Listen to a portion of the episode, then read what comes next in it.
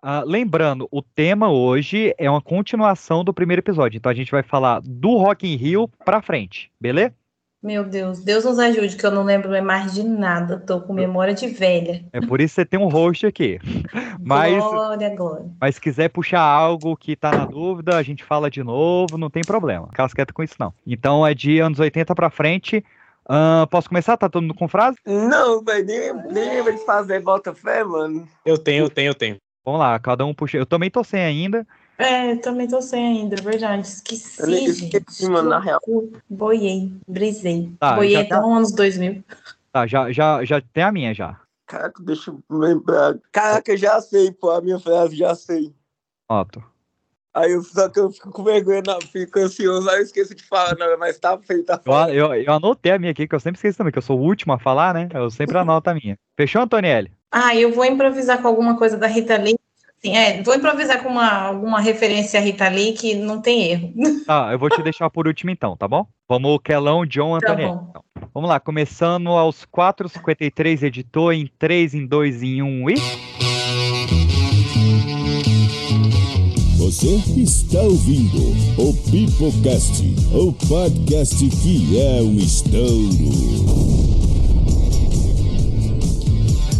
Sete vidas tenho para viver, sete chances tenho para vencer. Mas se não comer, acabo num buraco. Sou negro gato.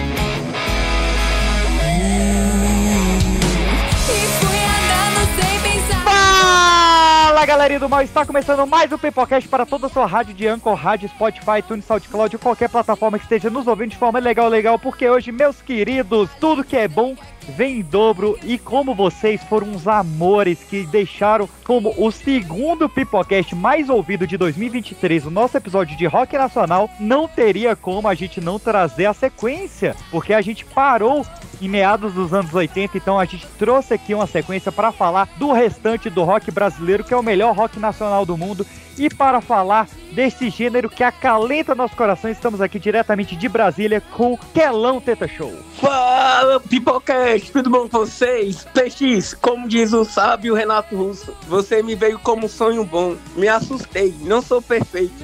Vamos pra cima falar de rock, baby.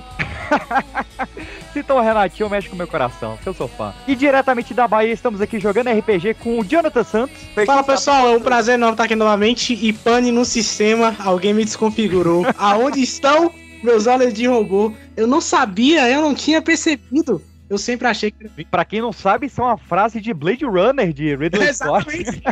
Meu Deus, cara, que inveja de você. Você pegou a melhor Betinho, Eu já vi com ela na cabeça já. Muito Ah, bom, filho da muito bom. puta. E diretamente do Mato Grosso do Sul, estamos aqui diretamente do Matriarcas com Antonielle Bezerra. Eu sou apenas mais uma ovelha negra nesta família. Muito obrigada pela presença.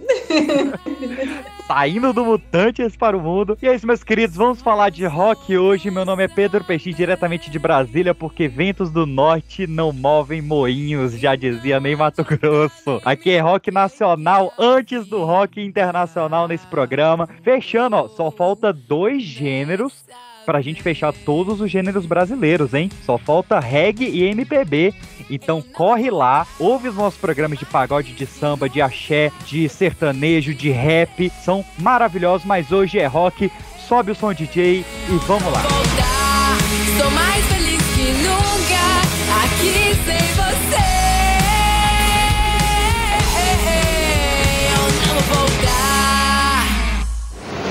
Ó, e tem mais uma, hein? Oba, Ô, rapaz, e aí? E aí, tá é é? sumido? Pois Não é. tem mais a praia? não, eu não posso vir à praia não, rapaz. Não sou vagabundo que nem você. Tô trabalhando o dia inteiro fotografando. Que que é Ah, isso? E você? Que que é isso? Tô com uma super banda aqui na praia. Não vem com esse papo. Ah, e aí? tudo Altos bem? músicos. Oba.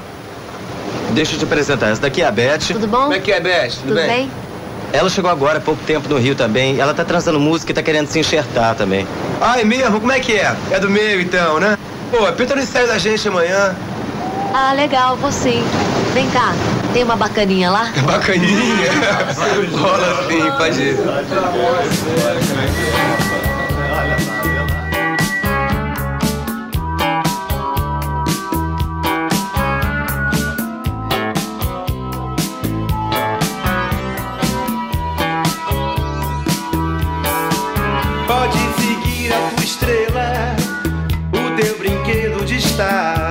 Queridos, 1984, acredito que ninguém dessa gravação estava vivo, né? Não, né?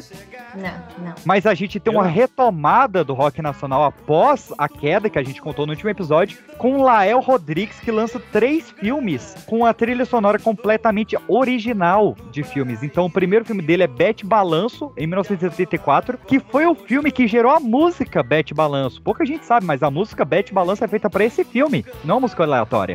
Olha aí. E ela, é, o Cazuza participa, né? Numa cena bem clássica desse filme, É, que ele tá na, na praia, né? Aí, O Barão inteiro, o Barão inteiro. É bom É. pra esse filme, é com a...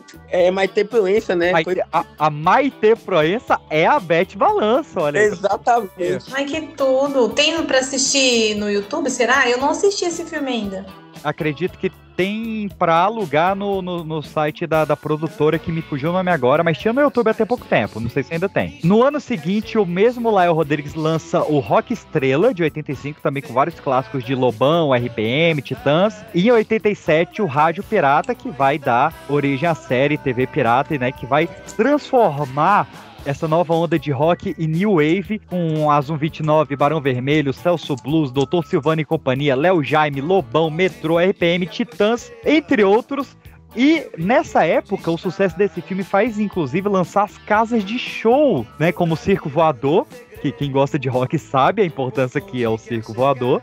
Só um pouquinho. Viu? E em São Paulo, o Aeroanta, Carbono 14, Lira Paulistana, Madame Satã e o Napalm para a importância do, do punk. Mas eu quero puxar aqui, meus queridos, 1985, Medina e o primeiro Rock in Rio.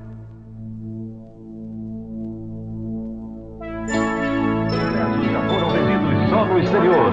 Caravanas de todas as partes do Brasil se organizam para o festival. 25 países de todos os continentes já fizeram pedidos de ingressos. Está chegando o grande momento.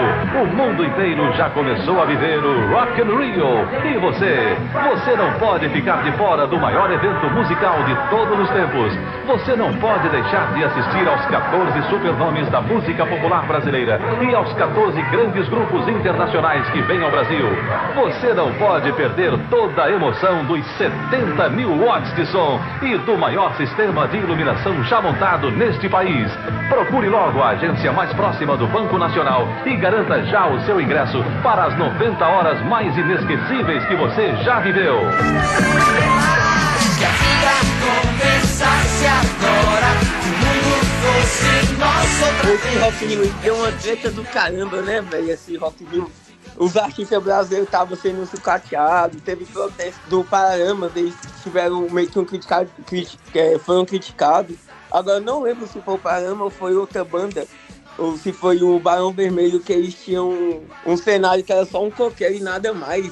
Isso sendo que porque não podia colocar muita coisa para não atrapalhar a programação dos artistas internacionais. Os artistas interna internacionais não, não falavam com os brasileiros. É mó, foi mó treta sinistra esse Rock in Rio. Eu acho que, tipo assim, o problema desse primeiro Rock in Rio foi, foi o, o- o- E acho que é uma parada que hoje em dia mudou muito. É que é, é, a galera tinha um pensamento do Rock in Rio como rock, rock mesmo. Mas a gente sabe que o. Rock in Rio, na verdade, é um evento de música. Então vai ter outros, outros artistas, outras coisas, e, e- e a- o rock ele é o principal, claro. Mas acho que ah, foi tipo muito talento, a doidade e não é assim. Ô, John, isso, isso a gente falou em todos os episódios de música que a gente fez. Que em determinadas épocas, o nome do estilo musical era um sinônimo, um sinônimo de festa. Tá, vamos no axé. Não necessariamente é uma festa de axé. É uma festa. Exato. Vamos num pagode, em uma época posterior. Era uma, era uma festa, não necessariamente uma festa de pagode. E nessa época, vamos num rock, era esse sinônimo. Vamos numa festa. Inclusive, eu quero puxar aqui, antes da gente contar histórias do Rock in Rio, vamos repassar o line-up do primeiro Rock in Rio para o pessoal ter uma ideia? a Vamos, gente tem. porque eu fico Eu- muito eu- feliz com o primeiro cantor a, a se apresentar. Muito meu representante. Antes de você falar, é, se eu não me engano, foi a Madonna, né? Que tava no primeiro Rock in Rio, uma, uma- a diva pop, uma coisa assim. Eu não lembro se foi a Madonna no primeiro. Mas não veio, não veio. Foi, con- confirmou, mas não veio. Ah, Fez a Lady Gaga. É, não veio, confirmou, mas não veio. Ó, quem veio, confirmou e veio. Vamos lá. Ney Mato Grosso, Erasmo Carlos, Baby do Brasil e Pepeu Gomes, White Snake, Iron Maiden, Queen, Ivan Lins, Elba Ramalho, Gilberto Gil. Você que tá reclamando que não tem rock hoje em dia, estamos falando do primeiro, olha o pessoal que tava. Hum. Al Jarreau, James Taylor, Jorge Benson, Paralamas, Lulu Santos, Blitz, que foi vaiada. Lembrando que Blitz foi vaiada. Blitz ser vaiado é um dos maiores erros que o brasileiro já cometeu, tá? Por favor, Concordo, por favor. concordo. The Goggles, Nina Hagen. Cara, Nina Hagen, velho. Nina Hagen. Porra, Rod Brincadeira, Stewart. né? E aí, olha esse dia. Esse era o dia que eu iria. Vamos lá, esse era o dia que eu iria. Olha, olha esse dia, Antonielli. Hum. Moraes Moreira, Seu Valença, Jorge Benson e fecha com James Taylor. Porra. Ai, que delícia! Jorge Nossa, Ben? o meu pé já tá Jorge- se arrastando aqui, ó. Jorge Benson. Jorge, George Ah. Benson, tá? Achei que era o Jorge Ben. Aí, o- no antepenúltimo dia, a gente teve outro diazão. Não, é- é- esse é o melhor dia, eu vou confessar. Eu fiz Vamos ter que uma. comprar passaporte. É, Peraí, vou- qual que tinha o Queen? É o primeiro dia? O primeiro dia é porque É, to- aí- toda banda grande tocava dois dias, né? Então o Queen Ah, tocou é dois dias, o ACDC tocou dois dias, o Scorpion tocou dois dias. Caraca, então os caras viraram o dia no Brasil? Que maneiro, velho. É, viraram, Eu ia for- desmaiar de é, foram, dez, foram dez dias e as bandas grandes tocavam os dois fins de semana. Caraca, que maneiro. Ô, Não. Uhum. Calão, olha essa sexta-feira. Abertura, Kid Abelha. Passa pra Eduardo do Sec, passa pra Barão e passa pra Scorpions e fecha com. Nossa, esse é o esse melhor aí, fechou. esse eu ia me acabar. Esse Fechou. aí eu ia me acabar. Nossa, eu tô arrepiado aqui, mano. Aí o dia Ah, seguinte, o dia seguinte, abre com Paralamas, passa pra Moraes Moreira, passa pra Rita Lee, Ozzy Osbourne e fecha com Rod Stewart. Tá, porra, velho. Só podia ter fechado Foda. com o Queen nesse dia aí, porra. E aí, o, e aí o último dia, ao seu Valença, Elba Ramalho, El Jarro e Eze fecha com Queen. Tá, velho. Que isso, Eu, mano. eu. Tá Véi, maluco, Foi velho. o Rock in Rio, 11 milhões de dólares gasto, 1 milhão 380 mil espectadores, mas, velho, foi o evento mundial, velho. Não tem Muito outro. E outra coisa aí, pesquisar, a gente tava falando até no WhatsApp, né? Que vai ter esse ano aquele o filme que eu te falei de rock dos anos 80, que vai falar também justamente um pouco, vai pegar esse baixo. É, aumenta que é rock and roll. Exatamente, caraca, quando eu vi esse trailer no cinema, velho, eu arrepiei, vai, velho. Cara, esse filme vai ser aquele que tu canta, tá ligado? O filme todo, moleque. Vai ser muito Não, doido. vai ser, ó, eu já tô prometendo aqui, pode cobrar. Vai ser o filme com maior incidência de pipocaster na estreia fazendo vídeo, hein? Ai, super. Eu já tô Vamos aqui ter- curiosa. Que filme é esse? Que eu tô totalmente Então. por fora, já quero. É porque nessa época teve uma rádio. Que ela não pode me ajudar a lembrar a frequência da rádio, não lembro, mas era a maldita, né? É, é maldita, lá no Rio de Janeiro, acho que é 89,5, uma coisa assim. Isso, alguma coisa por aí. Que ela foi a primeira rádio rock do Brasil, né? Que o pessoal falava, ah, é a rádio rock do Brasil. Ele falava, não, é a primeira e a maior. Oh. E aí, e eles conseguiram uma concessão pra cobrir esse festival que na época era pequeno, que era o Rock in Rio. Eles, eles não imaginavam que ia vir esse DC, Queen, Scorpion, saca? E, Eu e gosto aí, assim, quando ninguém dá nada. é, eles não deram nada, só que os caras fecharam um contrato de exclusividade, Antonielli. Nossa, meu Deus. Então, assim, tudo do Rock in Rio passava por essa rádio independente de moleque, velho, de 17, Imagina as 18 anos. histórias que eles tinham ali, Então, que eles criaram. Nossa. Eu não mano. quero abordar essas histórias porque o filme vai sair esse ano. Eu quero a surpresa pra quem não sabe. Eu estou lesado porque eu sei.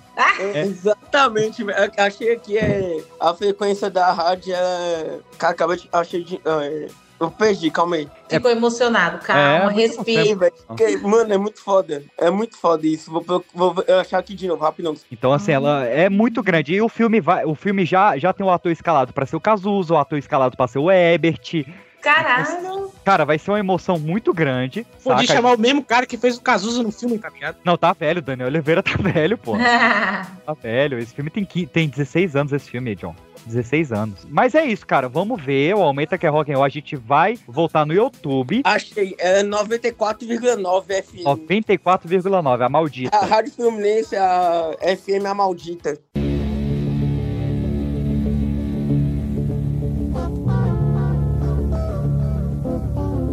ZYD 470 Rádio Fluminense FM Estéreo 94,9 MHz, Rio de Janeiro.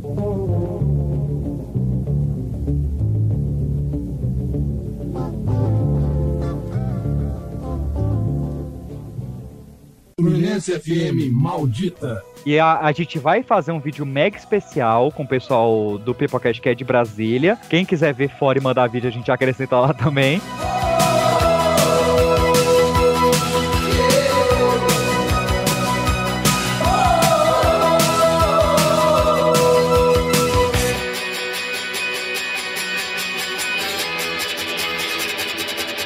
Esse era os anos 80 do rock no Brasil, né? Foi realmente O boom. foi, é, mas foi um boom, mas foi um boom nostálgico, né? A gente não tem grandes lançamentos é, de disco. Claro, o Cazuza lançou a carreira solo, o Legião lançou a sua carreira mais Consolidada. autoral, digamos assim, né? Até o, o Que País é Este Uhum. era mais aborto elétrico, né? E aí do 4 pra frente foi uma parada mais autoral. Mas eram bandas já consolidadas. Digamos assim, né? Então eu quero puxar Sim, aqui. bandas meus que vieram dos anos 80, que já tinham outras bandas, ou que já era membro Que de outras bandas. né? A 70. Rita Lee, por exemplo, era, era, era, era- que vieram, dos- vieram dos 70. Vieram dos 70. É, Uhum. é. Isso. Então eu quero puxar aqui algo que aí já, já vai começar. Finalmente, né? A gente começou no, no século XIX esse programa, né? Pra quem ouviu a parte 1. Finalmente vamos chegar numa época que a gente viveu, que são os anos 90. Ah, eu quero começar com o Searching for the Light.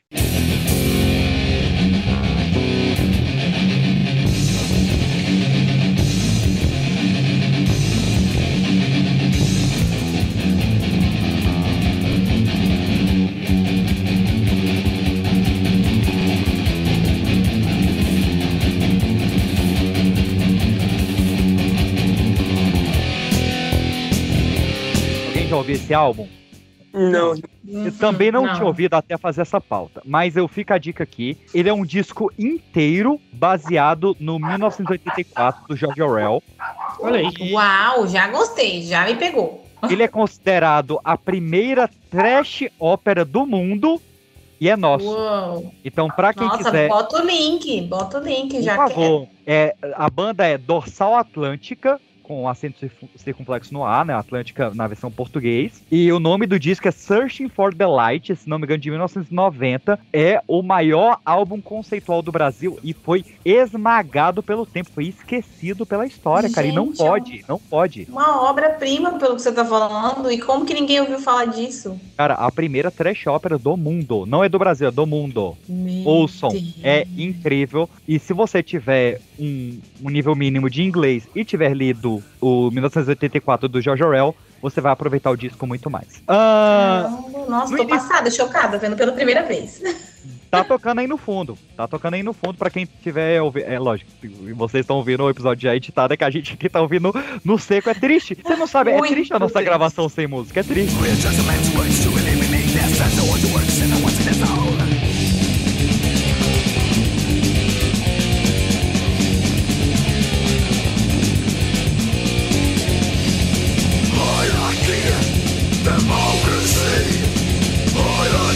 Mas no início dos anos 90 a gente tem o surgimento da MTV Brasil, meus queridos.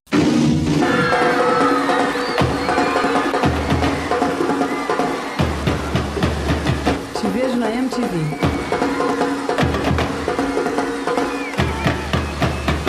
Te vejo na MTV. Isso é Brasil, isso é Brasil. Isso é Brasil, isso é Brasil.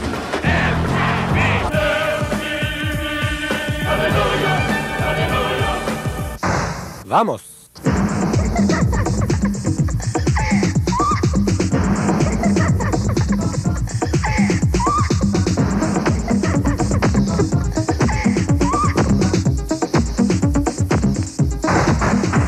Te vejo na MTV. Legal. Legal, legal. Eu quero a minha MTV. Te vejo na MTV. Eu quero minha MTV. Eu quero minha MTV. Te vejo na MTV. Te vejo na MTV. MTV, a sua música favorita. Demais. Non-stop. Demais. Clássicos MTV. Fúria Metal. Disque MTV.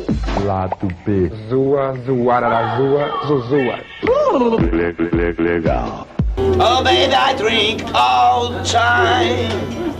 Cause I've troubles, troubles in my mind. Vamos lá, cinco minutos pra começar o show, vamos. Você dá flautinha lá pra mim? Tudo bem, favor. Amor. Fica olhando pra mim? O tempo todo olhando pra mim? O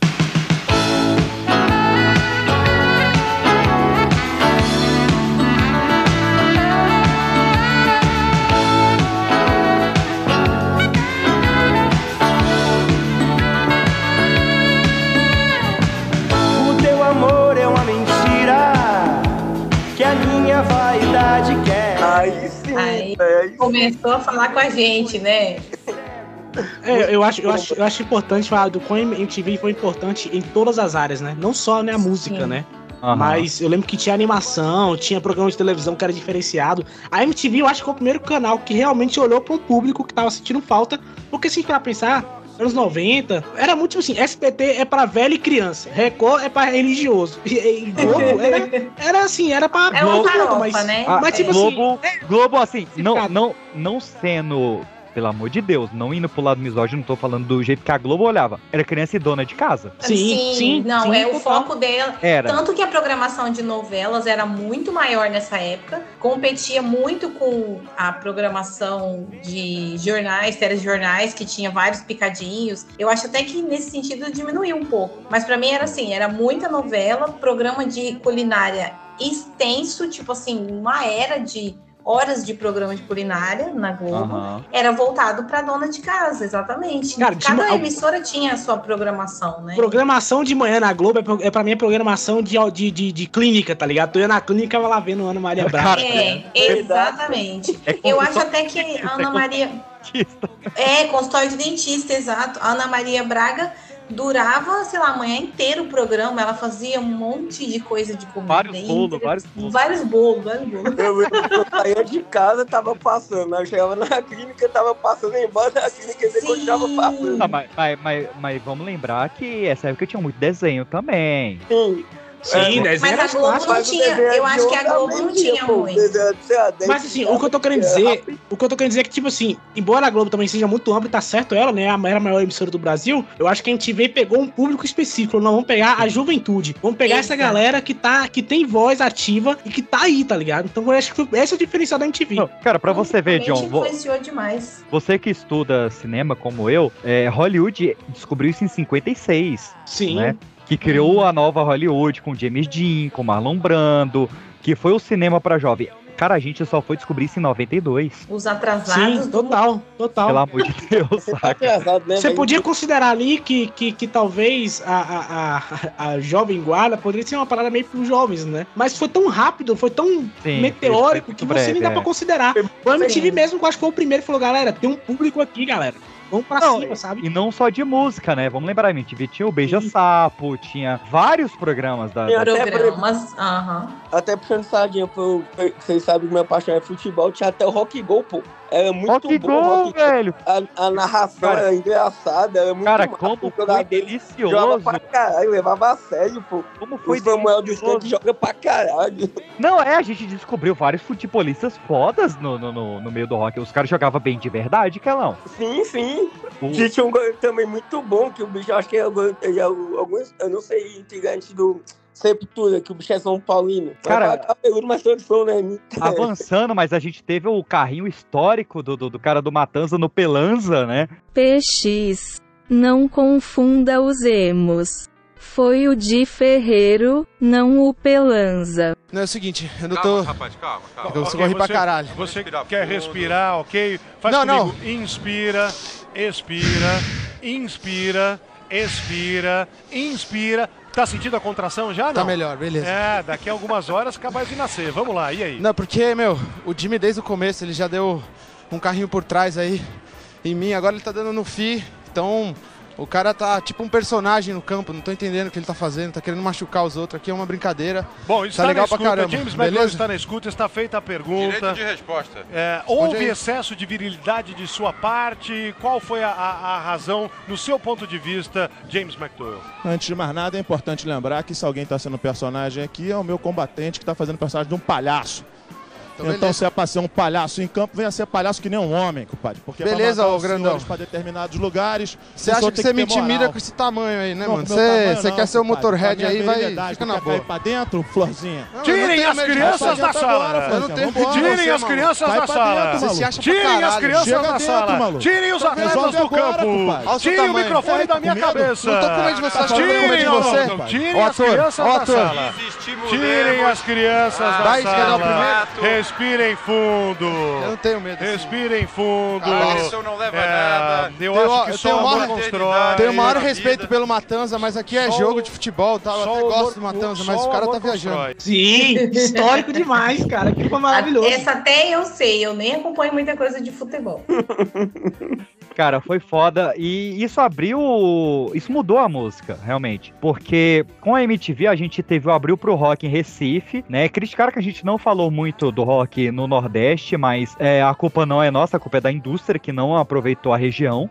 Tá? Sim. Então não venha nos culpar, perdão. Praticamente silenciado, né? É, o, o rock do Nordeste. Era, era virado em quê? Lá só tem axé e acabou, não tem mais nada. É, só, só funciona no carnaval. Eu É, tentei é puxar o o máximo, mas não tinha, não tenho culpa. É, é muito, aqui no Brasil, é muito bem, tipo, definido, né? Tipo, norte, forró, é, forró. Aí no centro-oeste, sertanejo. No sul, é rock, sudeste é pagode. Aí no Pernambuco é frevo, essas coisas. Tipo, é bem regionalizado, não é amplo. Não, no Brasil, Não, e, né? e se você é- tiver um, um estudo do, ro- do rock no Nordeste, é, eu me comprometo. Eu reuni a galera e a gente comenta na, na próxima leitura de e-mail, velho. Com o maior prazer do meu mundo, assim. Mas é porque eu desconheço. Mas se você tiver um estudo do rock no Nordeste nessa época, por favor, me mande. Eu, eu realmente quero saber. Não é possível que ninguém escreveu um TCC sobre isso ainda. Ah, deve ter, deve ter. É, nessa época a gente tem a inauguração do selo Caos, da Sony Music, que é, teve uma certa relevância, mas não tanto, mas principalmente a gente teve a Banguela Records, do Titãs com Carlos Eduardo Miranda, né? Pra quem não lembra, o, aquele gordinho barbudo de barba branca do Ídolos, lembra? Uhum, uhum, Que foi, foi o cara que descobriu somente Raimundos e Mamonas Assassinas, né? Assim. Caralho PX. Quem descobriu os mamonas foi o Arnaldo Sacomani, não o Miranda. Ha ha ha. Eu vou destruir o mundo e sodomizar a humanidade. Digo. Agora continue com o programa. Risos. Preste atenção. Beleza. É, e que aí, basicamente. Enfim. Não, não, eu falei os dois maiores dele, né? Mas ele descobriu várias bandas nacionais. Porque ele conseguiu uma distribuição pela Warner Music, né? Que Warner Music, eu quero mandar um beijo. Por favor, alguém me permite mandar um beijo pra Warner Music? Que permite a gente usar todas as músicas no Pipocast. Ao contrário da Universal Music, que já tirou cinco Pipocasts do ar porque usou 10 segundos das músicas deles. Eu Que tenho arrombados. eu tenho que reeditar os episódios pra subir. Inclusive, é, vocês vão ter, na semana da publicação desse episódio, três pipocasts antigos voltando ao ar. É, a culpa é da Universal Music que tirou os nossos podcasts do ar, porque eu toquei 10 segundos de músicas deles. Fica aqui a indignação. Cara, sacanagem, né, cara? Tipo assim, não tá tendo nem lucro nem nada, você não tá vendendo nada. porque 10 você tá tirado do ar, tá segundos, ligado? cara. Tá eu- ajudando eles a propagar, na verdade, né? Exato, eu, eu, eu, eu compartilho esse. eh, Nem sei se eu posso estar falando, mas eu compartilho essa dor com meus amigos, o Lucas, do Tamborcast, que também teve dois episódios retirados, e o Guilherme, do Podpacast, o Podpah original, que também teve três episódios retirados, né? A gente sofreu aí juntando. Os três, 12 episódios retirados pela Universal Music, então mas vamos lá seguir.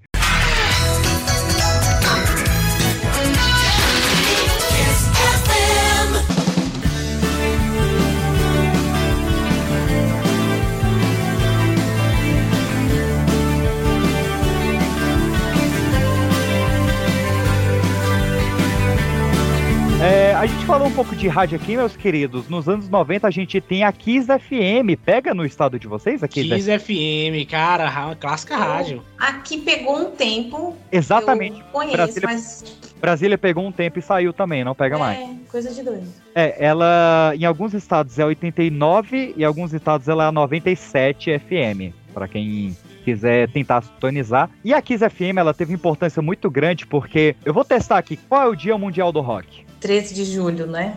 Todo 13 ano. de julho. E agora eu te trago a informação. Sabia que somente o Brasil con- considera essa data? Sim, cara, isso é uma parada que me deixa Isso é muito, muito confuso. doido. Vejo fala, dia do rock, que maneira falar, é dois dias do rock?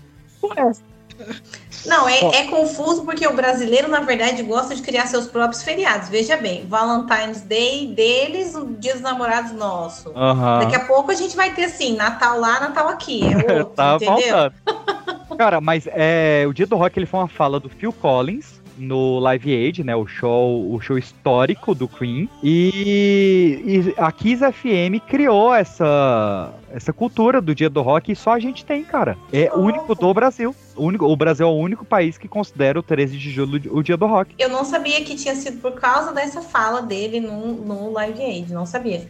Achava que tinha sido a criação da rádio, já tinha lido alguma coisa. Mas sobre a fala dele, não, não tava ligado, não. Achei bem um, um oportunismo interessante, né? Vamos combinar. Cara, com essa fala, é, do dia do rock, é, apesar disso ser somente no Brasil, isso movimentou bastante a indústria. O pessoal falou, porra, se tem um dia desse gênero, a gente tem que aproveitar esse gap, né? Vamos Uhum. Aproveitar esse tal do dia do rock. E aí eu quero puxar aqui agora as bandas dos anos 90. Meu Vamos Deus, vou lá. desmaiar. Meu Deus, agora, segura nós, Jonathan, segura. É agora que o editor vai suar. Agora o editor vai suar porque ele vai ter que tocar vários sucessos. Eu quero começar 1991. Eu, eu vou jogar pra vocês me falarem aqui. Qual é a banda que tem mais hits número um na história do Brasil e mais, mais músicas em novelas? Kid Abelha. Culpa não. Nova. Não. É uma banda que terminou recentemente. Ai, meu Skank? Deus. Skunk! Não, Caraca, 1991. Skank tá de sacanagem. Vou deixar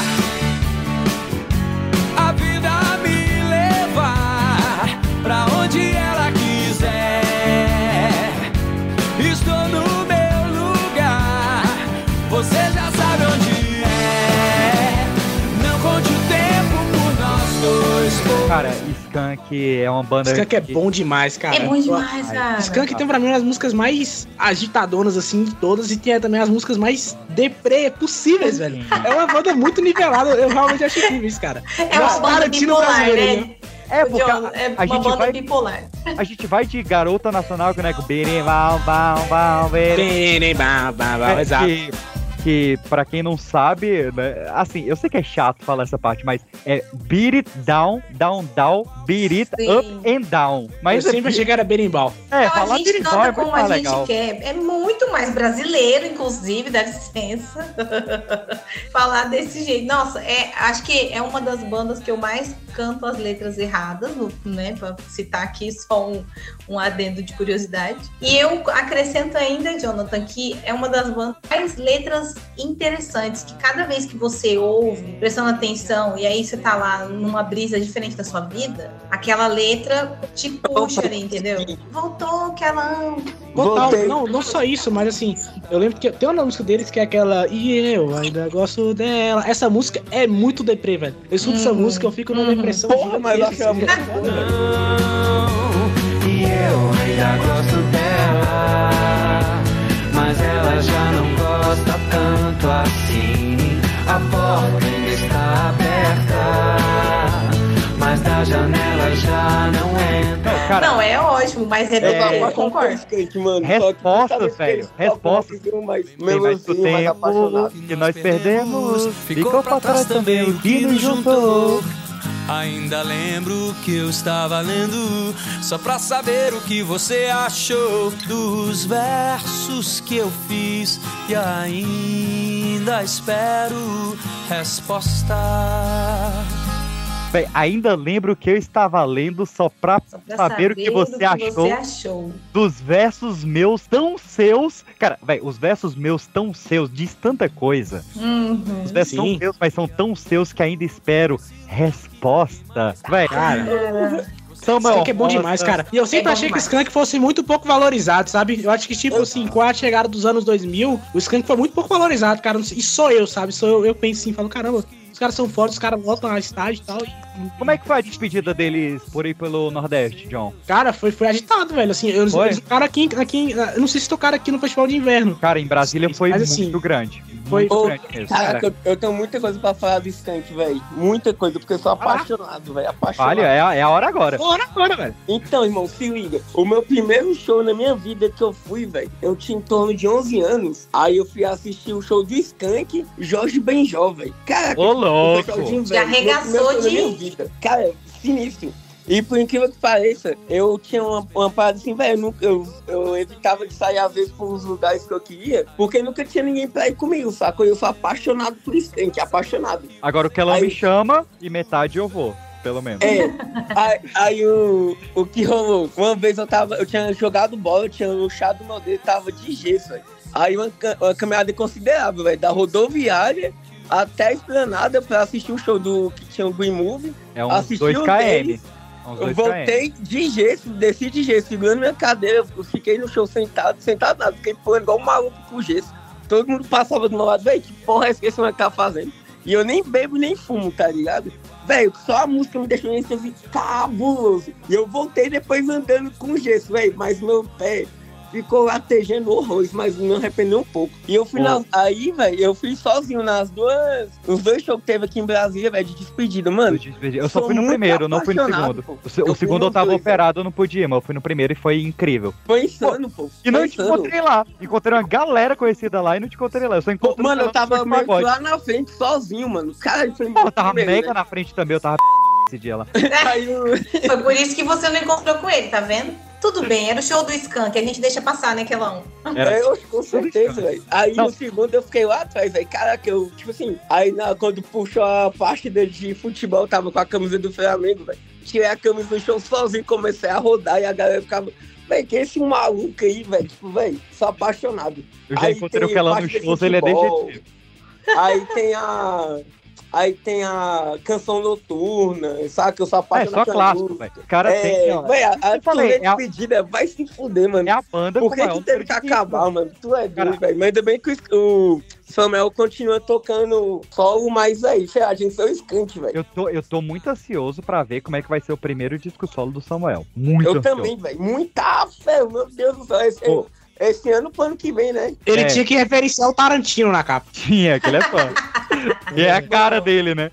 Exato, ele é nosso Tarantino. A cara, é ele, o Feder e o Tarantino. Na verdade, ia ser hilário. Ô, ô, Antônio- ô, Antoniello, imagina o seguinte: Link Park confirma o show em Brasília. E eu ganho o ingresso. Eita. Porra, vou, né? E aí falaram, ó. Vão ter três bandas que vão abrir o show, sendo uma delas internacional e a gente não vai divulgar quem é. 2014. Aí foi. A primeira banda era Plebe Hood mais Legião Urbana. Ou seja, Uau. Dado Bonfá mais Plebe Hood. Nossa, que foda. Eu não fui. Foi esse do Banco do Brasil, não Banco foi? do Brasil, Banco do Brasil que Véi, organizou. eu não fui, velho. Cara, como eu me arrependo, velho, de não ter ido nesse show, velho. O Banco do Brasil não revelou. Aí não fui, pô. O Banco do Brasil não revelou quem ia ser as atrações, só revelou o Link Park. Aí o primeiro show já aquela, né, aquela porrada na tua cara, né? Aí Aham. o segundo show, Panic at the Disco. Não. Pra internacional. Foda, os caras fizeram uma releitura de Bohemian Rhapsody. Eu fiquei maluco, maluco. Aí o terceiro show, Skank. Ah, mano. Ah, vai se. Olha só. E aí, perdi, mano. e, véi, e foi Ai, na hora. quero matar. É, que pra isso, quem- mano? pra- Só pedrada, mano. Nossa, velho. Vai se Pra- fuder, mano. Pra quem já veio em Brasília, o show foi no estacionamento do estádio. Então, cara, você imagina, o palco, ele ficava de frente pro estádio. Como foi o último show da tarde, era pôr do solzão, aquele pôr do sol, o sol descendo atrás do, do estádio mais lindo do Brasil, e os caras tocando partida de futebol, assim, saca, velho? Foi uma foi esse. Caralho, velho. Cenário. Cara, Cinema total. um Foi assim, inacreditável. aprendi a sair só, mano. Pra não perder essas paradas, pô. Não, foi inacreditável. E Aí aí, você tem que andar mais com o PX, porque ele é o tipo de pessoa que sai, mesmo que ele não tenha ninguém pra sair, lá ele acha as pessoas. exato, entendeu? não, tem que colar, cara. Não, tem que- não, vamos colando.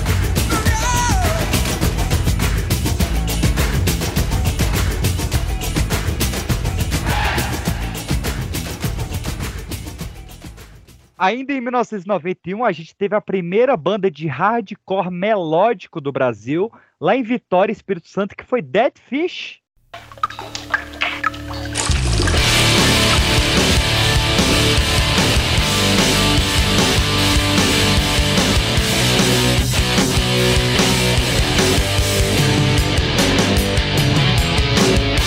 Olha aí. As pessoas esquecem, né? Só porque o nome é em inglês. É, Dead Fish tocou muito aqui no Porão do Rock em Brasília, adoro. É, vamos puxar um polêmico aqui, pode, pode puxar um polêmico? Adoro, manda. Polêmica é comigo mesmo. Rio de Janeiro, 1991, Rogério Skylab. Hum. Ih, Meteu, Aí, rapaz, exatamente. Meteu. Enfim, você já sabe. Tá lá, tá citado. Mas agora, agora, é, a- véi, agora eu quero todo mundo eufórico, por favor, por favor, eufórico, por favor. Porque 1992, vamos pra Santos, vamos falar de Charlie Brown Jr. Os brotinhos estão me assistindo que eu vou chegar, calma, fique calma. Come uma batata frita no sofá, aquela coisa de melão, de morango, de papai. Da onde você é? De Santos Beach. O que, que você tá fazendo aqui? Andando de skate, treinando com a galera aí. É. O Mano ali falou o seguinte do carrão, pá. A gente anda de carrinho, a gente anda de carrão. Porque hoje a gente cresceu na vida e a gente não vai ficar escondendo que a gente melhorou e prosperou. A gente não tem vergonha de ter prosperado, porque a gente lutou pra isso, morou? Então se for pra ter um carrão, se for pra ter uma roupa legal e eu puder comprar isso aí honestamente, eu vou me orgulhar disso. Não vou ostentar na frente, não vou esfregar na cara de ninguém, mas o que eu ostento é a minha vitória, morou? Tem um zoião em cima de você, que nem tudo é Deus, nem tudo é bondade, tá ligado? Também tem muita inveja, também tem muito recalque na parada, tá ligado? Às vezes a gente, por ser bem sucedido, paga o preço, tá ligado? Porque a maioria tá fudida e não tem pra onde ir, e não tem pra onde correr. O melhor que a gente pode ter na vida são as coisas básicas. É a nossa saúde, é a família, é o amigo, é um lugar pra viver, tá ligado? É ter no que acreditar, é viver em função de um sonho. Vamos que vamos então! Um, dois, três, sai, zoião! Sai, zoião! Eita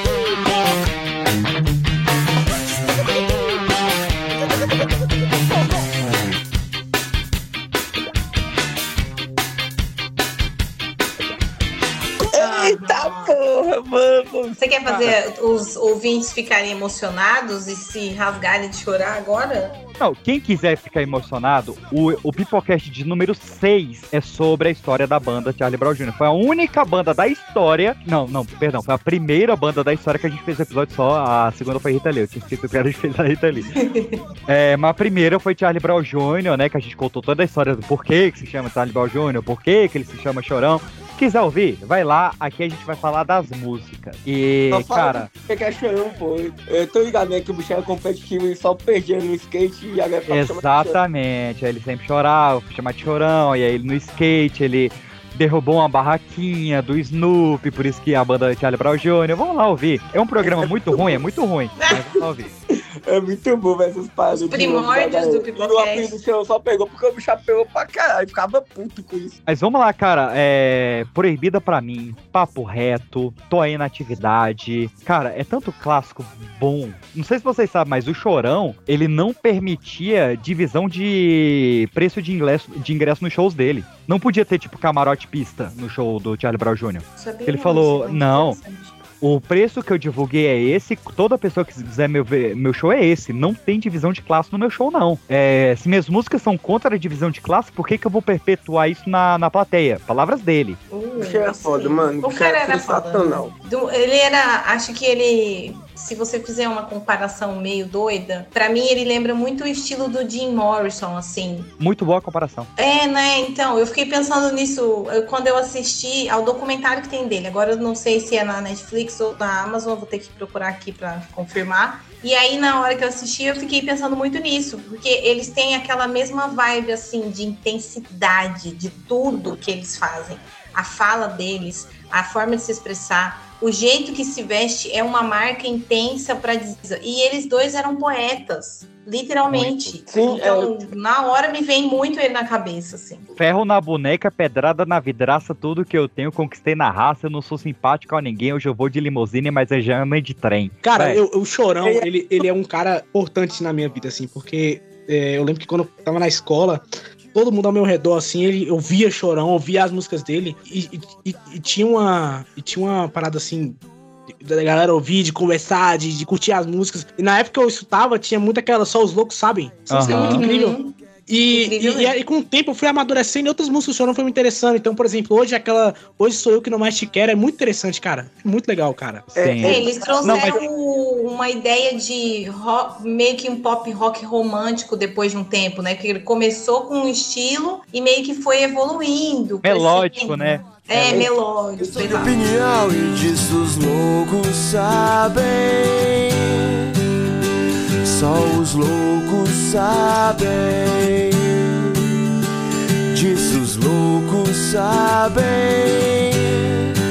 Então, pra você ver, né? Igual tem a música que ele fez, né? Proibida pra mim. É, que ele fala, né? Da primeira, da paixão dele, né? Que foi até a esposa dele, que era, tipo, meio que realmente era meio proibida pra ele. Inclu- Tanto inclusive, é que, só, só é, acrescentando aqui, Calão, leiam o livro, é, que meu tio Maia sempre dizia, né? Leia o livro. É, se não sou eu quem vai te fazer você feliz, que é dessa esposa, que é a biografia do Chorão pela visão dela, é um livro excelente. Tá no Meu. top 3 biografias nacionais que eu já li, do lado de Fernanda Montenegro e Rita Lee, pra mim essa é a terceira, viu? Mas segue, Calão. E, e- e, além dessa música proibida pra mim, aí ele fez também a segunda, né? Que meio como se fosse a continuação, que é Te Levar Daqui, né? Na época que ele tava lá em Uhum. Santos, ele ficava na dúvida assim, pô, vamos sair de Santos, vamos lá pra capital, porque lá tá tendo o movimento das rádios, a gente vai. Dá uma vontade de ver Malhação quando eu ouço essa música. Aí é basicamente sobre isso aí, tipo assim. É, infelizmente ele não, ele não viveu, né? Tipo assim, bem entre aspas, o que ele cantava, né? Por exemplo, igual aquela música lá, quinta-feira, né? Que ele fala que era, é uma música contra a, a, a cocaína, contra a droga, né? E tipo assim, ele sabia que fazia mal, entendia que fazia mal, mas era um vício tão ruim na vida dele que ele não conseguiu se livrar, né, cara? É uma parada Mas é.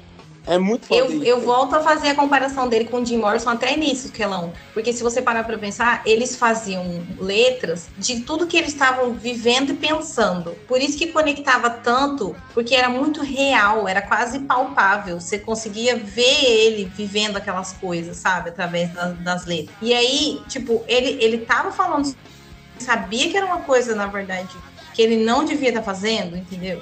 É assim que eu consigo imaginar, né? Não sei que eu também não tava dentro da cabeça dele. Mas dá, Exatamente. dá a Ele impressão humano. mim. É, dá essa impressão humano, pra velho. mim. Que, tipo, ele não queria tá errando tanto. Mas eu acho que na música ele conseguia expressar que, olha, gente, eu sei que isso aqui é uma bosta, mas eu não sei o que, que eu faço. Eu, eu tô falando pra vocês, não façam igual eu tô fazendo. Tipo assim. Os manos se foram, chegaram outros se foram Pra onde foram, ninguém sabe, ninguém faz Anos e anos da correria, vai, leve trás Correria, vai, yeah.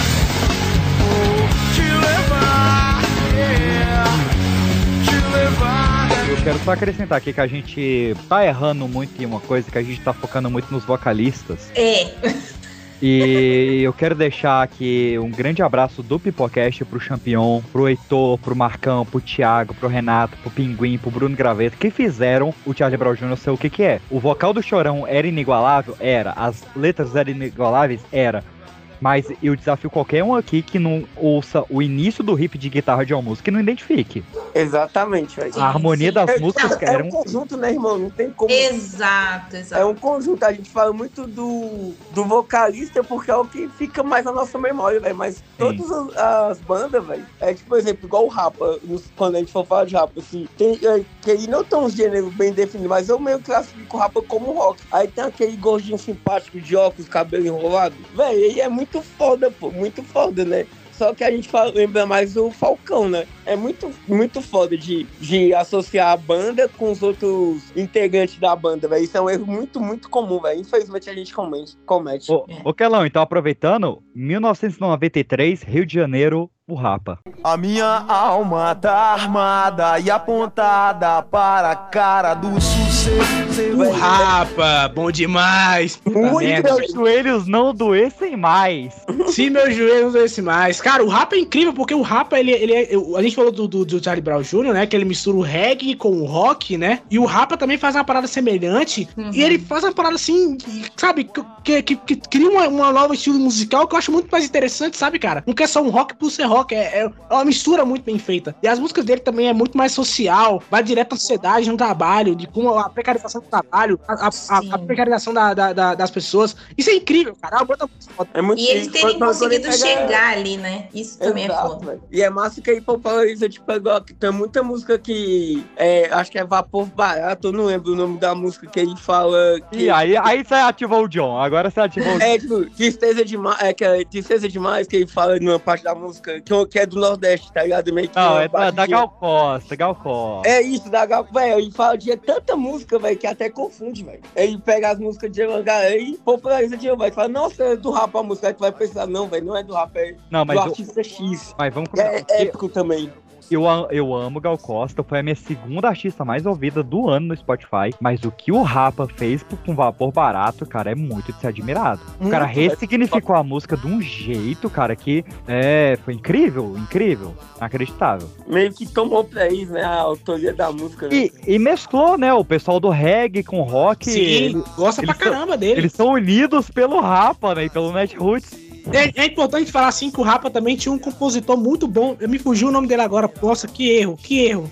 Vou até Eu pesquisar sei, eu aqui. sei o que você tá falando, velho. O que faleceu uns dois anos atrás, velho. E ele, e ele faleceu, cara. E esse cara, ele basicamente escreveu tudo, tudo assim. É Marcelo Yuca. O Marcelo Yuca. Marcelo Ah, é Yuca era um cara incrível, cara. Ele escreveu muito das 2000. músicas do Rapa. 2019 ele faleceu.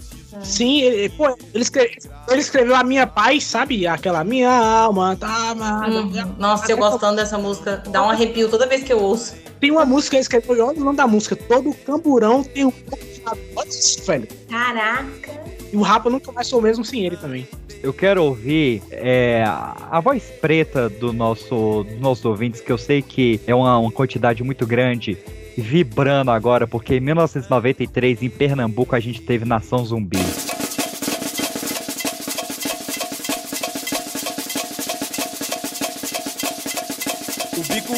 Beija-flor, beija-flor, beija-flor. Toda a fauna, flora grita de amor. Nação Zumbi, a primeira, a primeira banda, o primeiro clipe da MTV foi de Nação Zumbi e o último Olha clipe aí. da MTV foi de Nação Zumbi também. Olha Sério? aí, cara. Que icônico, cara. Isso é referência, hein? O último clipe da, o último clipe do MTV foi Nação Zumbi, cara. O nível dos caras era tão importante assim. E, e eu lembro que eu vi uma galera comentando, vários artistas que tipo assim, quando eu vi o álbum do Nação Zumbi, falou, velho, fudeu. Aí a gente perdeu, pô. Perdeu, os caras Eles são revolucionários, tá? É isso que eu ia falar. Eles, eles trouxeram uma revolução em tudo, né? Em roupagem, aspecto. Não só É na Nação criação Zumbi- musical, né? Tudo. O Nação Zumbi, ele não pegou só o reggae e o rock, ele pegou tudo. Ele pegou o axé, pegou a música do, do gueto, ele pegou a coisa ali da, da Bahia, do, do, do Nordeste, Tem, Gilberto Gil, fez- Jorge Cara, Ben, pegou tudo. Inacreditável. Os caras são, tipo assim, quando você escuta o álbum deles, fala, meu irmão, o que, que esses caras fizeram, velho? Eu acabei de falar pra gente não focar muito em vocalista, mas, cara, Chico Shine, Chico Science, velho. Como não focar muito em vocalista com só as referências boas que você tá trazendo É também, né? porque, velho, assim, o cara foi um dos maiores gênios que a gente já teve, velho. Não tem. Muito breve, né, mano? Pô, Infelizmente. cara faleceu em 90, 97, eu acho, né? 90, Foi, foi em 97 e 98 no acidente de É, Peru. e- Ele tá contando de show, velho. E foi uma perda, assim, irremediável, cara, porque Chico Science foi um dos nossos maiores, sem dúvida. Chico assim. Science foi incrível, cara. É- Era um homem muito à frente do seu tempo e foi uma tragédia, né, velho? Os melhores vão sendo mesmo, cara. Ele era incrível, cara. As, as, a, a, a música que ele criava, as palavras que ele fazia, era um cara muito à frente do seu tempo, assim. Até meio- Cara, essa é a palavra, John. Ele era um cara à frente do seu tempo. Com Sim, é, muita gente discorda quando a pessoa fala assim, ah, à frente do seu tempo, porque teoricamente ele tá preso ainda na sociedade que ele tá inserido. Mas acho que o Chico Science ele conseguiu prever o que ia acontecer na sociedade, ele conseguiu prever o que Ah. o povo tava querendo. Eu- Tanto é que Nação Zumbi até hoje é referenciado, velho. Tanto de banda que tem que referencia Nação Zumbi e o próprio Chico Science, cara, inacreditável. pô. A gente tem sim pessoas à frente do seu tempo e o Brasil é um dos maiores exportadores disso do mundo. E quem discordar tá muito errado. É, Fatão, fatão. Garata, né, que o Nelson, é, Nelson Rodrigues fala do Complexo de que Brasil. É, Nelson Rodrigues, é. É muito, velho, é muito triste isso, que é tipo em relação a tudo, velho, qualquer segmento. É música, ciência, é política, tudo, mano, tudo. É cabuloso. A gente exalta tanto de fora, velho, que esquece de olhar pro próprio quintal, sacou? É muito, Exatamente. muito foda, mano. Eu falo com, com propriedade, né? Quem acompanhou o Pipoca de Pedra no, no Instagram, sigam lá, pelo amor de Deus, a gente precisa de seguidores, ô vagabundo. Estive na Europa agora em novembro, né? Babaca pra caralho. E eles adoram a nossa música muito mais que a gente, cara. Véi, é muito escroto. Pra vocês terem ideia como que aqui no Brasil é tão foda. Pra você ver, puxando pro lado que eu gosto pra cara, que é futebol. O Bayern de Munique tem uma torcida organizada lá. Os Ultras, né, no caso, da Alemanha.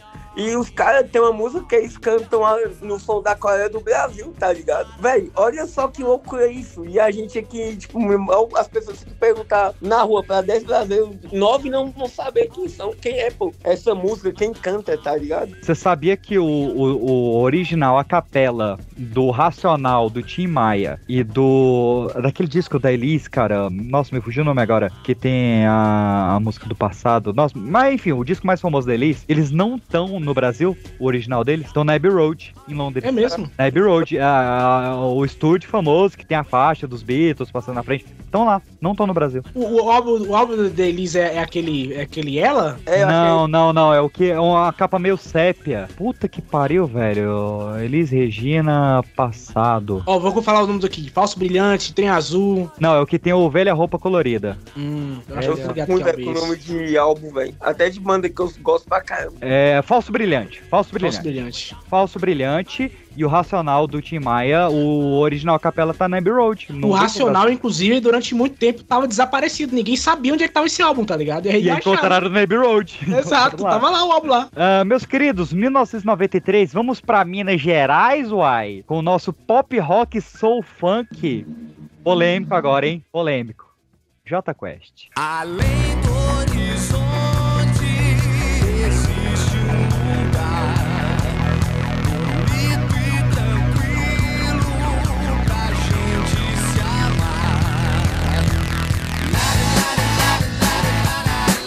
eu também acho que seja rock, né? Tipo, meio que na pegada inferior. Quem? Inferior do Skank. A mas- polêmica é essa, a polêmica é eles serem inferiores. Quem? Eu quem? acho, Tá falando de quem, gente? J Quest. Cara, J Quest, meu tio é muito fã, então vou defender J Quest aqui, que eu acho que é uma banda, assim, também, que fez muito sucesso por causa das, das novelas brasileiras também, né, cara? O J É uma Quest banda cresceu muito por causa mas eu disso. acho que o Skank é. Mas eu acho Não, que J Quest tem sua 100%. qualidade em si, tá ligado? Eu acho que ela tem sua Jota- qualidade sim. É, Com Jota certeza. Quest não é super ruim, mas eles chegaram atrasados. Foi É. tipo os filmes da DC, entendeu? Acontece. Cara, deixa, eu- deixa eu É, aproveitar eu- que a gente tava de novela e falar de uma música deles, que não é deles, não é deles, mas que aquela. É, eles, fizeram, eles fizeram essa música. Olha isso, fizeram uma malhação. Era a música do Lu Santos, que é aquela Tempos Modernos, e a versão do Jota Quest é muito boa. Procurem essa versão do Jota Quest. É boa, é Ela é boa. muito legal, cara. É, muito legal. Vou procurar. Cara, eu fui no show. E Jota do- Quest também tem uma música muito, muito maneira, que é aquela. E todo mundo. E vamos viver no planeta dos macacos, que eu É, nem sei se de é dele. volta ao Planeta dos Macacos. Não dá Que eu nem sei se é Ah, é dele, tá? É deles, é deles, é do segundo disco deles. no seu galho.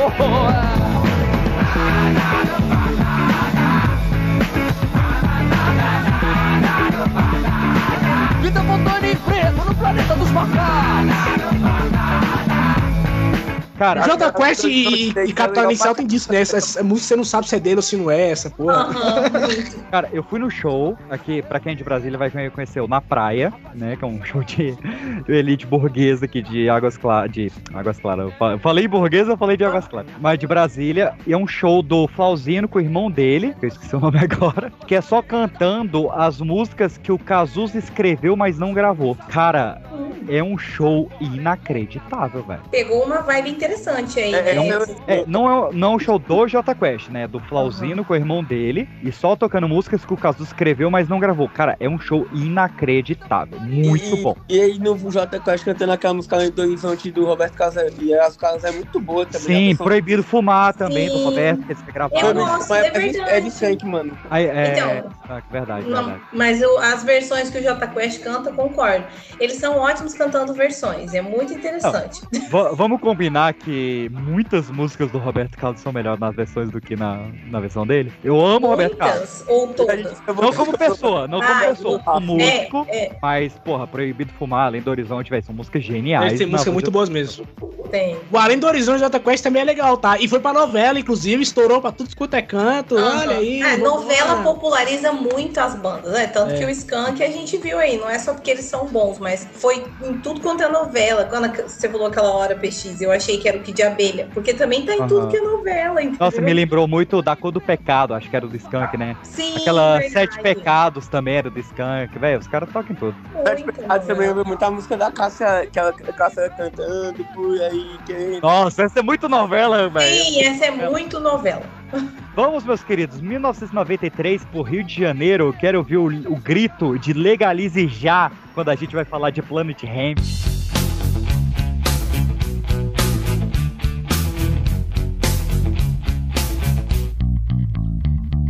D2 E preste atenção, bota se abre e aumenta o poder da visão. Isso é o meu compromisso. Eu Legaliza já, legaliza já, velho. Muito foda, muito foda. Véi, muito Planet foda, é sensacional. E nos deu, D2, né, o, D2 muito. o gigante Marcelo D2, que eu sou mega fã. Mega. Sou muito fã Ele é brabo, velho. É muito foda, muito É, foda. essa é a palavra que eu acho que define ele, Kelão. Ele é brabo. Ainda mais Não. que é preguiça, né? Porra, é muito doido, pô. Quem não viu, veja o filme do Planet Hemp, que inclusive o nome do filme é Legalize Já. Legalizar, é. Que é sensacional. Ah, 1994, agora sim, Nordeste, por favor. Ceará, vamos puxar? O surto com a música A Cera.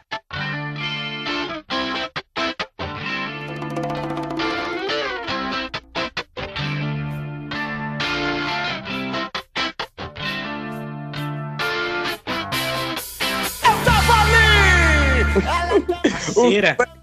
É muito engraçado isso, você ver como que a gente é tão eixo, eixão, né? Aqui, né? Eixão que eu falo, o eixo, né? Norte, é, Aham. é, Rio de Janeiro São Paulo, né? É porque, velho, essa música eu jurava que era do. Do Charlie Brown. É, a cara do chorão. Eu jurava até. Eu tava ali, ela também, ela também. Cara, sabe, sabe o que é interessante? Que, tipo assim, muitas bandas tinham vozes semelhantes, né, cara? Se parar pra analisar hoje em dia, tá ligado? Cara, é Se muito você louco não me isso. lembra isso, eu já tava indo te corrigir. CPM 22 Peraí. também é muito parecido com Charlie Brown, tá ligado? Não É, sei o que veio, parece- tá ligado? eu, eu acho parecido com Detonautas. É isso eu E, é parecido com o Charlie Brown, pô. Exatamente. É. Era muito não confuso esse período. Velho?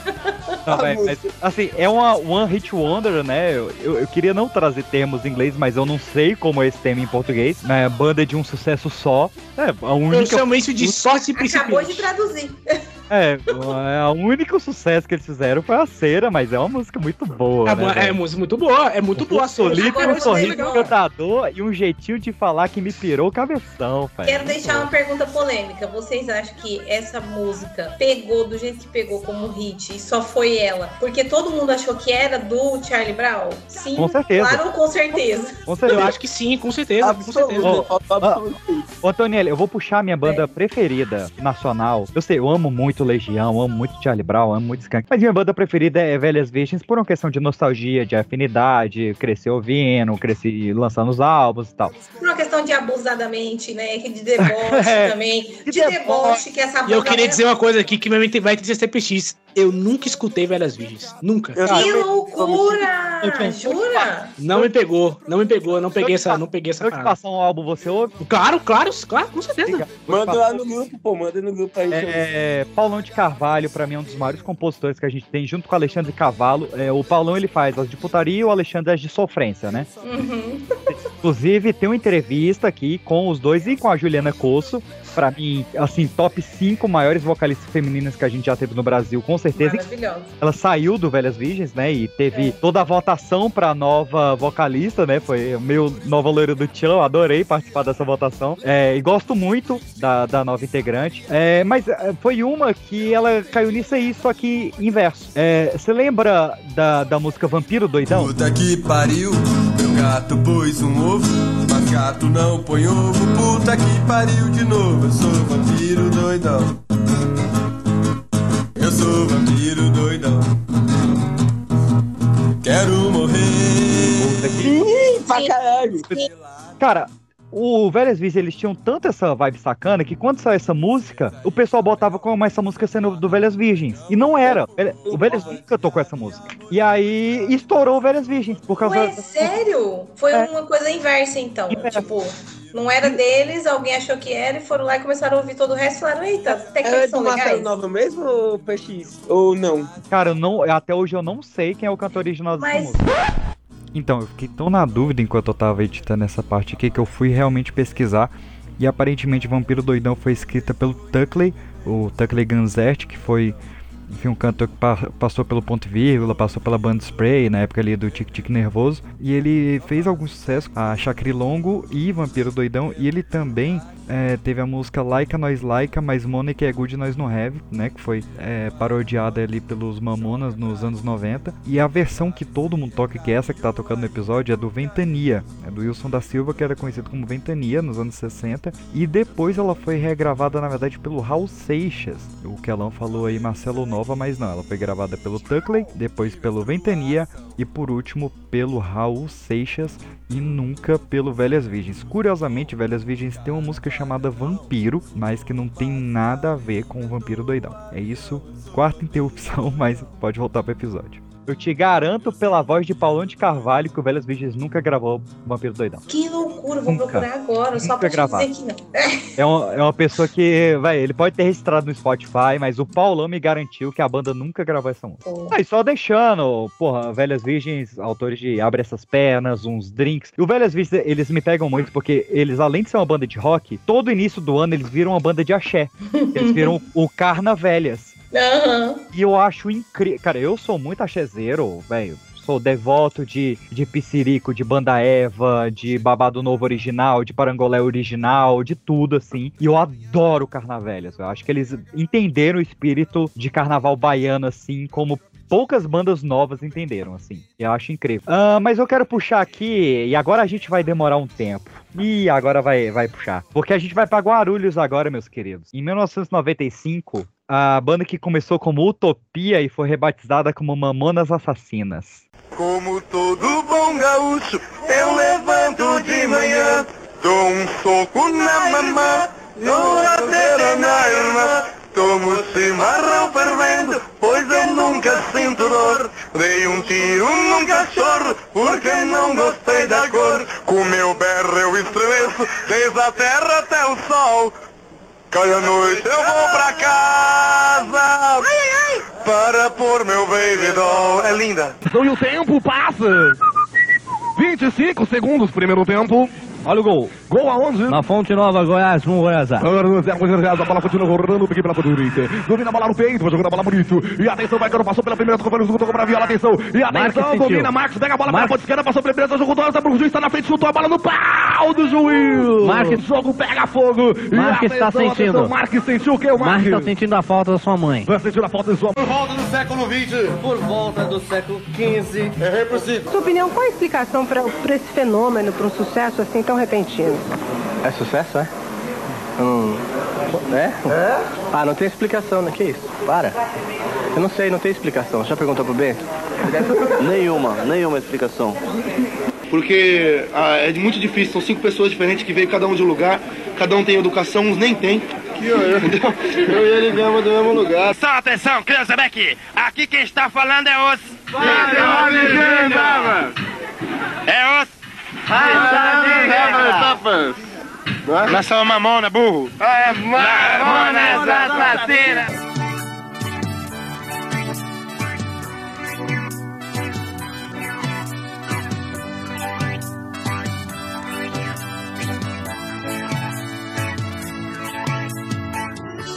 Ah, e aí você mexe com os nossos sentimentos. Acabei de ver seu vídeo, inclusive. Olha os homens aí. Eu assisti o filme, aí eu assisti o vídeo, velho. Cara, o, o filme Assassino é um, é, um, é um caso à parte, né, velho? Eu vamos não falar do vídeo do PX, porra. Vamos falar do vídeo do PX. Então, que eu falar, pô. Olha só como é que foi. Eu assisti o filme lá do Mamonas Assassinos sozinho, né? Aí eu tava assistindo o filme, eu falei, cara, pô, quase chorei, fiquei emocionadão. Aí eu, velho, cara, que massa, lá do futebol, foi assim que eles conheceram, não sei, eu comecei a imaginar as paradas. Aí eu chegou a notificação do PX. Aí chegou a notificação do PX. Ah, é, o que, o que eu achei do filme? Aí eu fui ver, caralho, velho.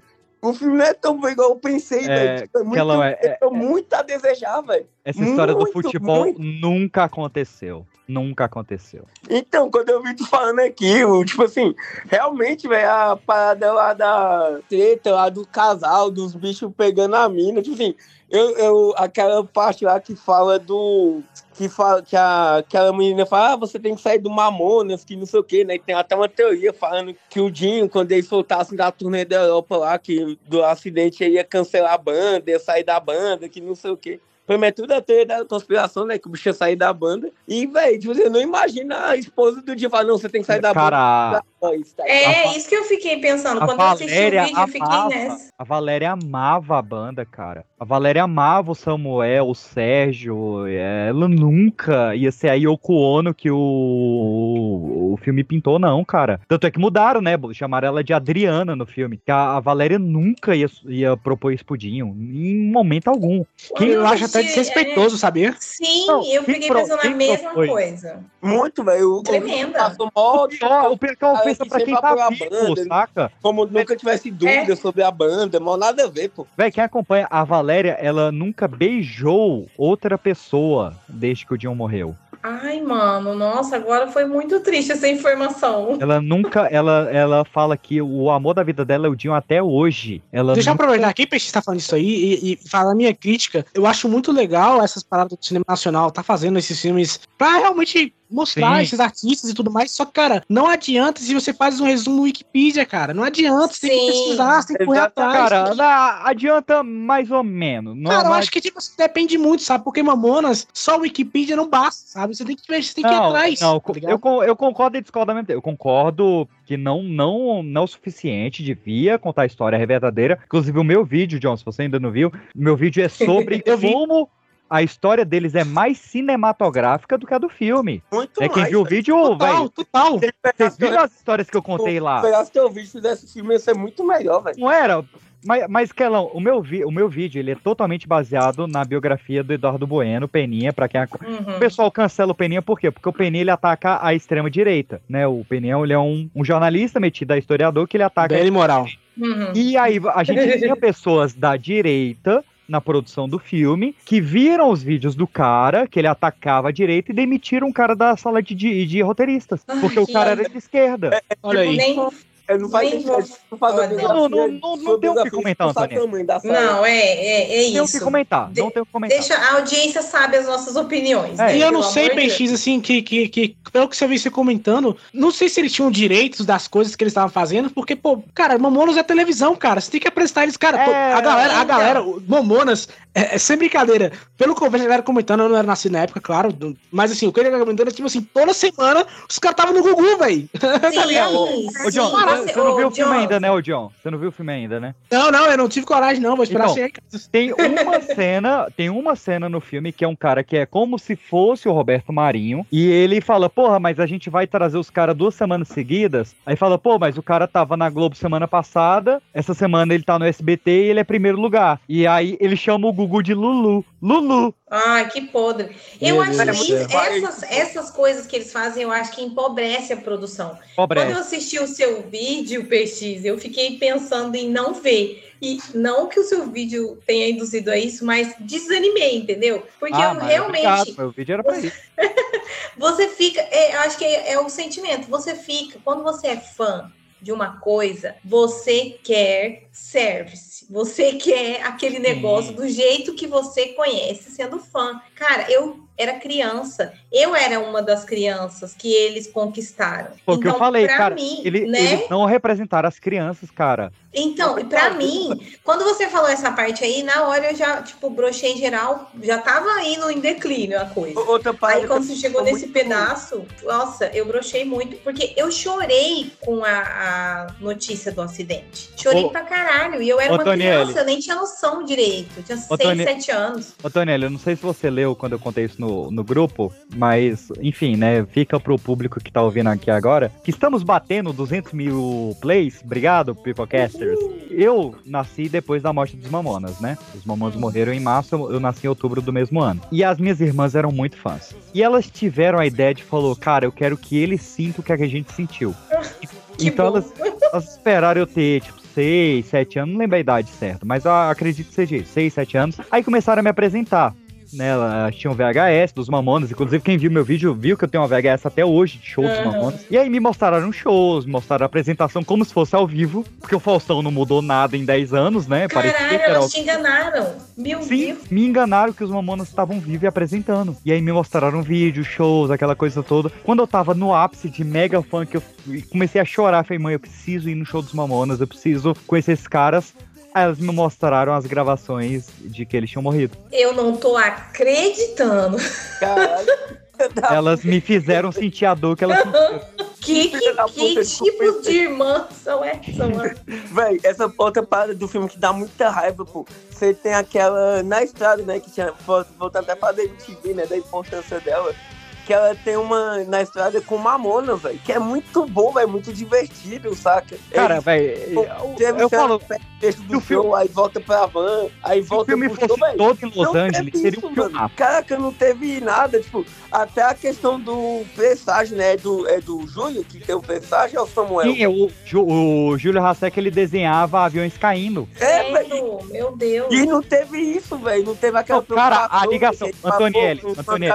na cabe... atrás da cabeça e tava preocupado. Eu falei no vídeo, eu achava Uhum. que o filme ia ser um filme sobre o Dinho e a Valéria. Porque no avião, minutos, minutos antes de cair, o Dinho ligou pra Valéria e se despediu. É, eu vi no vídeo e eu, na falei, hora que que vi o vídeo, eu me arrepiei, porque eu lembrei que quando saíram as notícias, porque era uma coisa apoteótica, né? A cobertura desse tipo de tragédia. Assim, hoje eu entendo que não é saudável, mas naquela época. Assombrado, assombrado.com. Cara, Nossa, eu naquela assisti. época era só isso que se falava. Passou semanas falando do acidente e cada vez saía uma notícia nova. Aí saiu uma notícia dessa história aí, que Eu- ele eu- tinha ligado pra ela faltando pouco. E É, a assim, gra- como, a e gravação exatamente tá gravada, não é história, a gravação tá É. gravada. Como, como é bem como isso que você falou. Era uma cena muito pra ter no filme. Era algo cinematográfico demais. É, Se eles exato. tivessem construído o relacionamento dele com a Valéria desde o começo. Mas nós já estamos falando do filme e esquecemos da banda. Sim. Não, mas é porque é, dá pra gente fazer, a gente tá fa- fazendo os dois, né? Falando do filme e também da banda. Cara, tipo assim, é muito estranho, pô, não ter essas paradas no filme. É muito ruim, não tem. Calão. Condiz com a, com a beleza da banda, tá ligado? É muito- o início do filme, pro John e pra Antonelli que não viram, o, o filme ele começa com o Dinho morto, falando, tipo, ah, a gente durou pouco tempo, a gente morreu muito cedo. Cara, isso é um desrespeito tão grande. Além disso, eu achei podre. Além Caralho, velho, por quê? podre. Por que você faz o Dinho morto falando sobre a banda, caralho? Nossa, Véi, horrível. me, me faz um prólogo contando a in- infância do Dinho, que é genial, que eu contei lá no vídeo, como a Aham, infância do Dinho é aham. incrível. Mas vamos falar da, da, da banda, né? Oito meses, um disco e, velho, o que falar? né, estouro, o estouro. é, é a- acho que foi a última banda que a- alegrou velhos e crianças ao mesmo tempo, né? Foi. Uma, uma banda que entendeu. Fazer piada de tiozão, né, velho? Exatamente. Entendeu como fazer piadas de minorias sem ofender as minorias. Cara, Antonielli, você que é mais em- em- engajada na- nas Uhum. minorias, os gays não adoram Robocop gay? Todo mundo adora Mamonas Adora. Assassinas. Ponto. A gente tem que partir desse princípio. Todo mundo, entendeu? A- a- as feministas não adoram a Arlinda Mulher? Todo mundo, velho. Cara, mundo. eles a entenderam em 96, coisa que em 2022 o pessoal não aprende, cara. Exatamente. Eu acho que é por isso que ela conseguiu abranger um público tão grande que até criança, sem entender direito o que estava cantando, estava curtindo os shows. Porque eles estavam eles muito, e mais uma vez, né, lembrando as frases mais ditas desse episódio, acho que eles estavam muito à frente de seu tempo. Lá. Exato, cara. Eles entenderam como falar sem, sem prejudicar, sem ofender. Sem ofender. E outra coisa, né, velho? Falando musicalmente também, não é só. Ah, tipo, Ah, música- obrigado, Quilão. Muito Ah, fa- eu tô me falando, ah, é só música, só letra imbecil, que música, velho, não é, mano. As, let- as letras da música incluem todo mundo, sacou? Falou de Pega- de pega ostentação, canal. né, do shopping, do shopping, Exato. de, velho, do, do, da migração do povo nordestino pra São Paulo, como que eles conseguiram fazer a capital crescer, saca? Porque não, a pega canal. Tocando guitarra, vai se ferrar por muito Pega Aham. canal de, de guitarrista de grandes bandas analisando a guitarra do Bento Rinoto.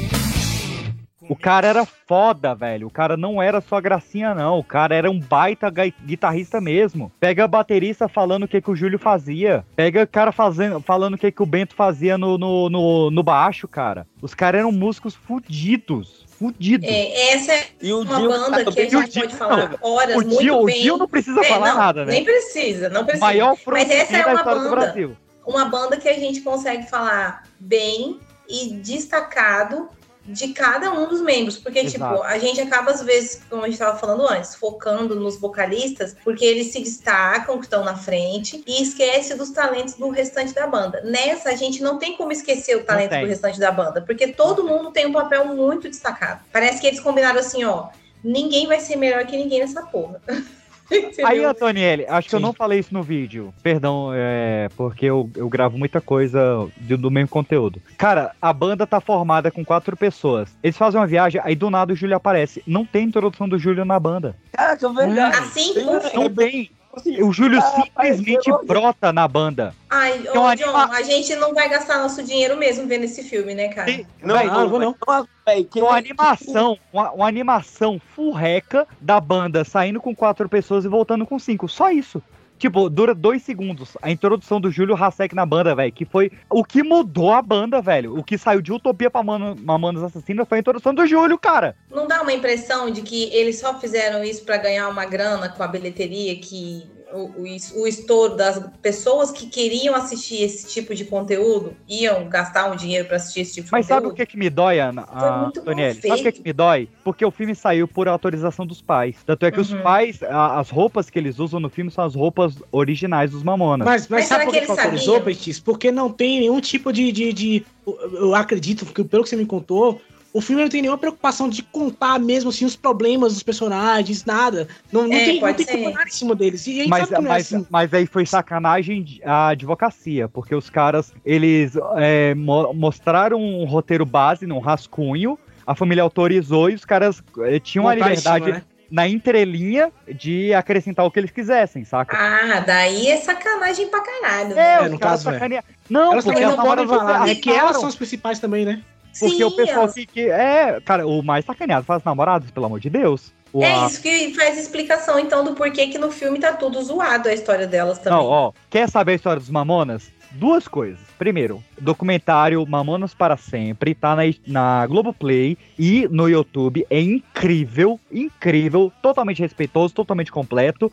E o Por Toda a Minha Vida, da minha queridíssima Fernanda Lima, que é uma Pô, minha vida é foda, velho. uma baita documentária que devia continuar nesse processo que ela fez no- no- nos anos 2000, que era incrível. Não sei por que, que a Fernanda Lima não volta com o Por Toda a Minha Vida, que era inacreditável. Tem um, Toda- um por toda a minha vida dos Mamonas. Sim, tá no YouTube, completo, completo. Tem Mamonas. Legião, o Renato. Eu indico já dois aqui para o pessoal Raul, que viu- Cazuza. É, não, boa, três. Pra quem viu os filmes recentes. O do Cazuza, você sai desgostando do filme, É. porque mostra tudo que o filme poderia ser. O do Claudinho Bochecha é bem condizente, mas eu acho as representações melhores do que a do filme. E a dos Mamonas limpa sua alma, assim, é incrível. Por toda a minha vida, Fernanda Lima tá no YouTube, só pra pesquisar. Por toda a minha vida, Mamonas Uhum. Assassinas no YouTube tá completo, uma hora e dois minutos, se não me engano. Uma hora e dois minutos? Ah, tá. É. Eu achei um aqui de 59. É porque tá seus comerciais, é verdade. É porque Ah, tá. os comerciais tem um 100. E o Mamonas para Sempre, que é de 2009 também. Esses dois você recomenda. Já Mamonas para aqui. Mamonas para sempre tem vários vídeos dos Mamonas que só são autorizados em sair nesse documentário, então só nisso você vale, né? São vídeos oficiais, são vídeos deles, né? Que só são autorizados a passar nesse documentário, então é um complemento excelente.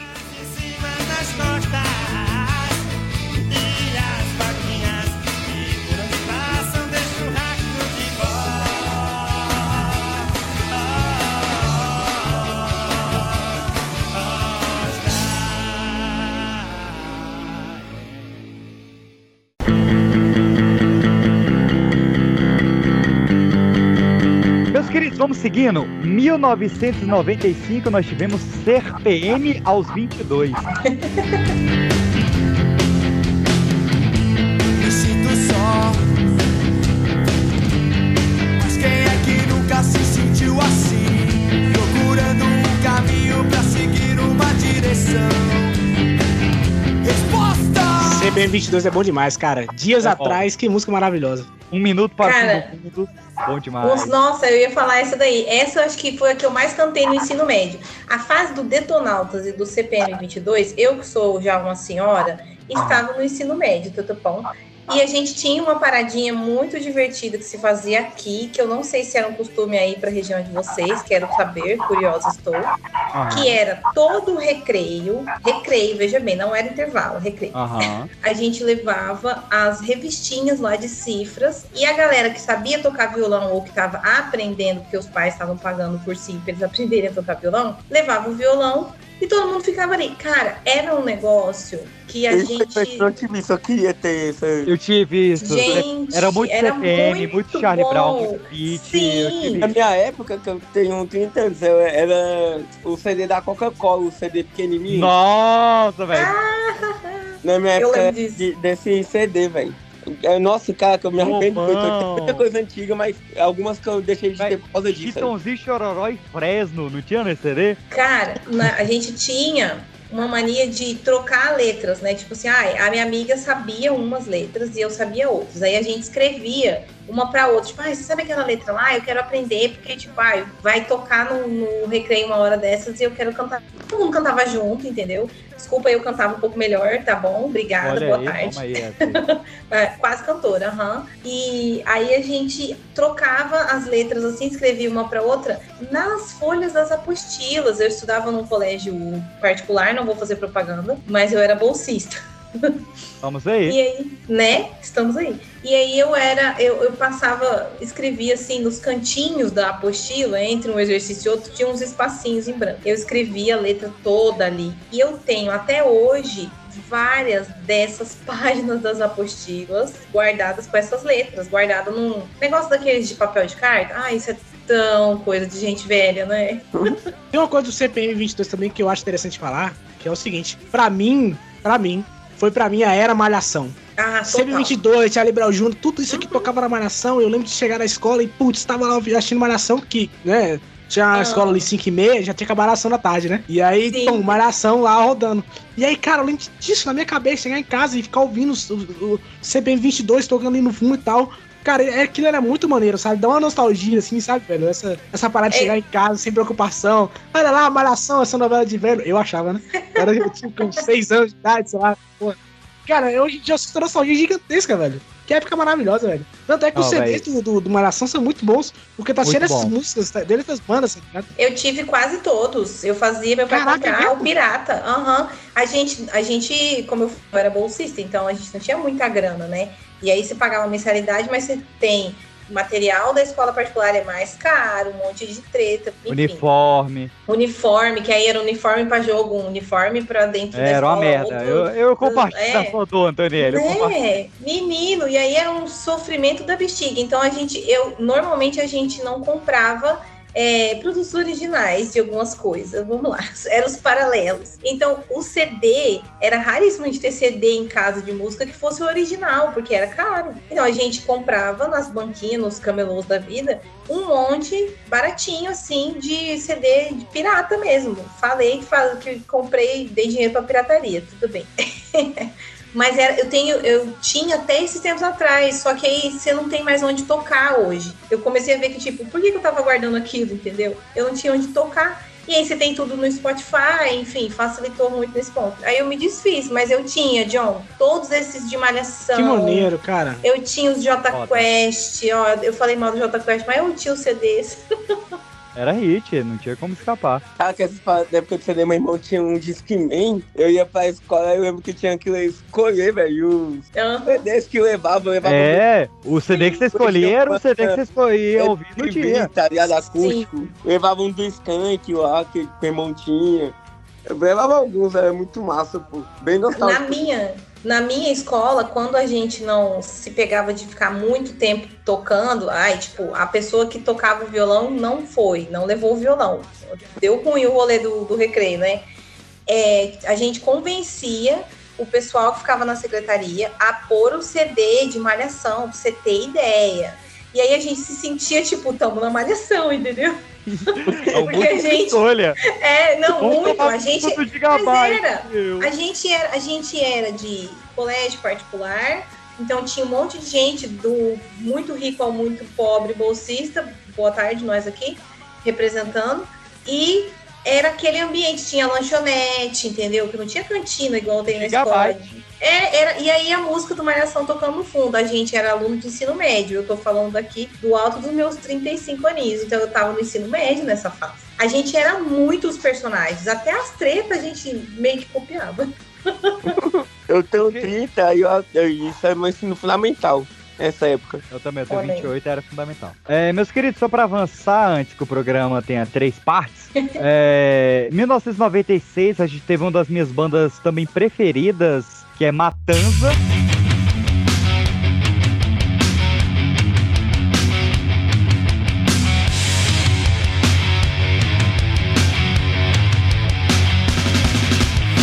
Vai chegar de madrugada e ela vai querer saber.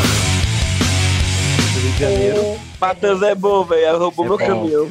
Ela roubou meu caminhão Gabriel. mais famosa. E eu quero, eu quero fazer um adendo aqui, um comentário, uma crítica, qualquer coisa significativa. Eu sempre ouvi Matanza, conheci Matanza assim, através de uma amiga que sempre pegava umas bandas aleatórias, aparecia com as bandas do nada. Aham. E aí eu gostei demais. O vocal é nem. né, Jimmy. Fellow. Vamos, vamos falar, é, vamos falar. Eu Jimmy sou do London, vocal. perdão, Jimmy Fellow, Jimmy cara. London, Jimmy London. London. Aí você me confundiu também, caralho. tipo assim, pra mim o vocal e as letras me pegavam muito. O peso, assim, do jeito de cantar. A minha mãe odiava, porque às vezes eu passava dias só ouvindo as mesmas músicas, assim, e a minha mãe odiava, odiava mesmo, porque era um cultural muito forte, enfim. E aí, depois de um tempo, já quando que eu tava já terminando a faculdade, eu vim descobrir que o pessoal associava muito o Matanza com coisa neonazi, com Sim. movimento direitista, né? Você você ouviu falar isso Eu, também, gente? eu peguei muito É porque tem que com considerar misoginia. também que em São Paulo tinha uma cena punk muito forte nessa época também. Aham. Pois é, Antoniela, É. eu peguei muito com misoginia. E aí tinha uma Brasília. gangue dos carecas, é tipo uma, uma bagunça assim, É. né, tá? Então era misturado disse- mesmo. Na verdade, eu acho que até não foi tão. Eu tô errando a data, talvez, mas eu fui num, num dos últimos, últimos shows deles. Com Ah. o Jimmy London no vocal, que foi incrivelmente aqui na minha cidade, todo mundo nunca tem nada aqui, mas alguma coisa aconteceu. Fizeram um festivalzão de rock de dois dias. Que loucura. E aí eles eram a mega atração principal de um dos dias e o outro era a nova formação do. Meu Deus, que canta. Com a vista linda da moda gigante. É, esqueci completamente o nome. Raimundo. Eu tô ligado que Raimundo. Raimundo. Isso. Como que- é, nossa, você viu que a idade bate, gente? Bate. Bate, Essa hora aqui, ó, quando a gente já tá com sono. Raimundos, quem quiser ouvir, tá no, eh, na parte 1 desse episódio. Ah, é verdade. Então, nesse show, o que, que aconteceu? A galera foi, na hora do Matanza, você via um movimento que era muito os, os carecas, que nem Muito o branco, falou. muito branco. muito falar. branco. Aí eu ficava assim, tipo, que bizarro, o que, que tá acontecendo? Aí minha amiga falou, cara, a gente nem pode ficar ali no mosh, né? Porque se a gente ficar muito ali é perigoso pra gente. E a gente tava acostumada a participar assim, entendeu? Mas nesse do Matanza, deu até briga, coisa que normalmente não dava. Eles pararam o show, brigaram com os caras, fizeram os caras sair, enfim. Mas eu descobri ali que eles eram vistos dessa forma. Não fazia ideia. É, não, é bizarro, porque muito. não, não tá na letra deles isso aí. É, não tá. Ah, Eu, eu, eu conheci a amiga minha, Samara, que inclusive já participou aqui do Pipocast algumas vezes. E eu, quando eu conheci ela, ela falou, pô, eu curto muito Matanza. Eu falei, caralho, velho, é muito raro você achar um fã de Matanza. E- E, eu- e aí eu- e já tinha acabado nessa época que eu, que eu conheci ela, né? Já tinha acabado Aham. a formação original. Se um dia o Jimmy voltar pra banda, eu pago o seu ingresso. E o miserável voltou. Aham. Você Ai. pagou muito. Eu paguei caríssimo. Ai, Caraca, você daí também foi longe, hein? Foi. A humilhação chegou aí e parou, cara. E assim, é, é, eu tinha ido num show do Matanza e era isso que você falou. Tipo, é, eu, como branco cis, eu tava na galera, né? É, Uhum. mas, eu, mas eu vi a divisão. No show de retorno já não. Já foi um show mega diverso, mega inclusivo e tal. Totalmente diferente. Dei PT nesse show porque eu bati na cabine de som e eu quebrei meu nariz e sangrou pra caralho. Oxi. É, foi um show muito divertido pra mim. Ah, 1997, meus queridos, Rio de Janeiro, nós temos Los Hermanos. primavera se foi e com ela meu amor. Quem me dera poder consertar tudo que eu fiz. Ah, agora começou o ódio. Começou o ódio. Eu tô Cara, contigo, John. Cara, eu não tanco Los Hermanos. Já tentei. Tentei, tentei, mas não dá, cara. Los Hermanos não me desce. Ô, eu e o John sempre a gente né, muito conectado aqui. Pra mim, né? Los Hermanos foi a banda que iniciou aquele movimento de banda maconheira. Tá ligado? Tô falando? Aquelas bandas, aquelas bandas que. Ah, Não, galera, nós somos de boa aqui, vamos fazer as musiquinhas aqui bem de boa. E é meio lixo, na verdade, né? Meio. Cara, é, esse show que eu, que, eu, que eu vou com o Kelão depois de amanhã e que a gente já foi em outro, e como eu disse, né? Cada uma hora eles tocam um cover de uma banda. Cara, quando, é, o, a última é Los Hermanos. Quando eles vão começar, o, o palco esvazia. A gente foi embora, inclusive. Vai todo mundo embora, cara. E, e, e pior que eu conheço muita gente que gosta mesmo dos Los Hermanos, cara. Gosta de verdade da banda. Eu só conheço Los Hermanos porque eu fui apaixonado por uma menina que era fã de Los Hermanos. Eu comecei a ouvir pra pagar de pousa pra cima dela. Pra fingir que eu Coisa gostava. boa não era. Coisa boa não era essa menina. Não era. Maíra Luiz, um abraço. Não te vejo há 11 anos. Kelão, você gosta ou não de Los Hermanos? É a pergunta Não, que não quer só a Ana Júlia mesmo e acabou, tá de boa. Só Ana Júlia. Só Júlia. Eu acho Cara, que Ana você Júlia, em todo o inclusive, Brasil, eu né? tenho uma, eu tenho uma relação assim, né? Porque eu sou pra mim disso, a torcida do Vasco fez uma música. Vasco da Gama. Aí quando ela canta essa música da Ana Júlia, pô, aí eu, Ana Júlia, Ana Júlia, vai se fuder. Vasco da Gama. Eles, inclusive, eles odeiam essa música, né? Porque eles falam que não era a ideia deles é, ficar famosos com essa música, né? Eles queriam ficar como com as músicas dele, era música Jovem Místico, e aí tomando a Júlia. É, eles têm Primavera, que é uma, boa, uma música boa, Carnaval, que é uma música boa, mas, velho, Ana E Júlia. quanto mais eles odeiam, mais o povo pede no show pra tocar. Eu acho, que, eu acho que isso é uma coisa importante que o artista às vezes esquece. Eu sei que deve ser chato todo dia tocar a mesma música, mas, cara, não adianta correr contra a maré, velho. É o que a galera quer ouvir, tá ligado? O Rolling Stones toca 77 há 62 anos. Exato. É igual zoeira, pô. Se você levar pro coração, já era, pô. O único cara que eu entendi, assim, o cara que música foi sucesso, falou, eu não quero tocar, foi o Racionais. Foi o... Ah, sim, mas aí tem um, tem um outro nível, né? Da... É.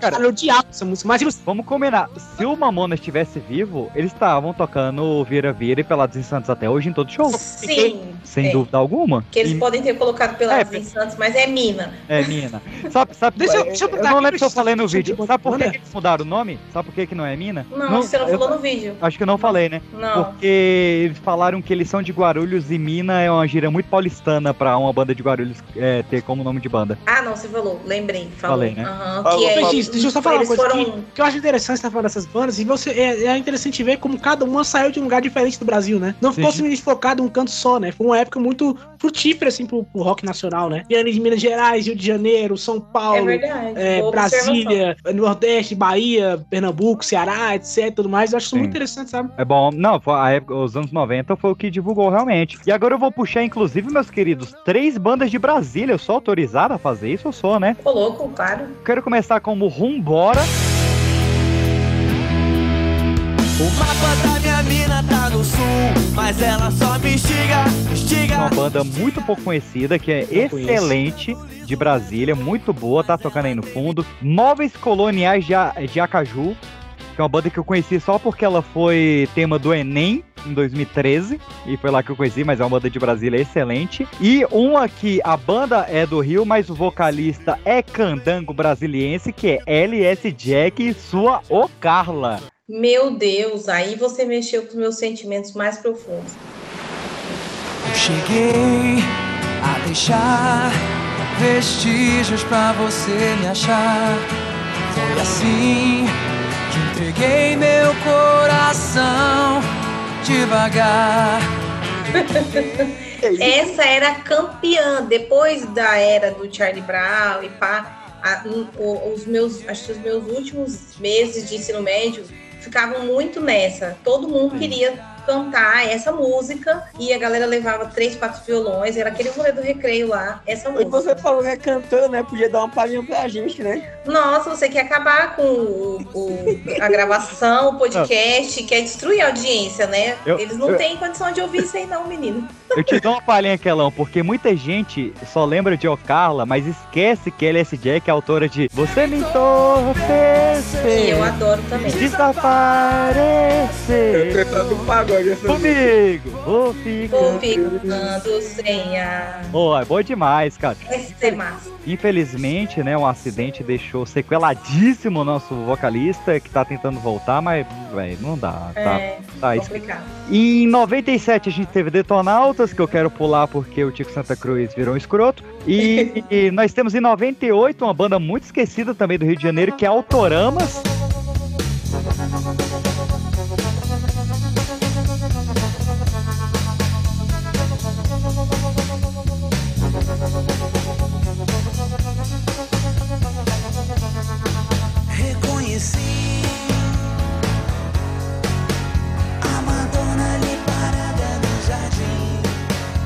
Essa música é por causa você também com malhação, velho. É, a versão do Raimundos, né? A versão do Raimundos estourou. É. Mas é de Autoramas. É do Autoramas? Pera aí, volta Autoramas. que a minha cabeça É. ficou. A Só e o. Seigin é a música mais famosa do Autoramas. Caraca, e daí só estourou na voz do pessoal do, Do Rodolfo, do exatamente. Rodolfo. Caraca, não sabia. Em 99 a gente tem Cachorro Grande, que eu só conheci por conta do estúdio Coca-Cola.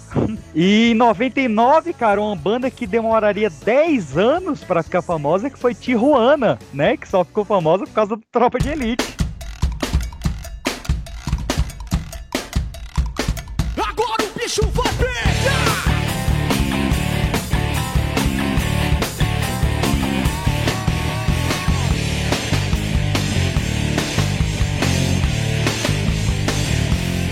Caraca, de rocha. Nossa, verdade. Tropa de Elite é o duro de roer, pega um, pega geral e também vai pegar você. E é só isso que todo mundo sabe. O resto da música. Ai, é, e, e pula, né? Pula, pu, pula, cada pula, pu, pula. Ué, o Tijuana é bom, velho. Eles têm uma música com o Digão, inclusive, do Raimundos, chamada Minha Rainha, que eu adoro, adoro. Eu acho uma música fenomenal. É, que ele fala, todo valete é, tem um rei, mas eu tenho minha rainha. Eu sou valete, eu sei, mas também quero ter a minha. Muito bom.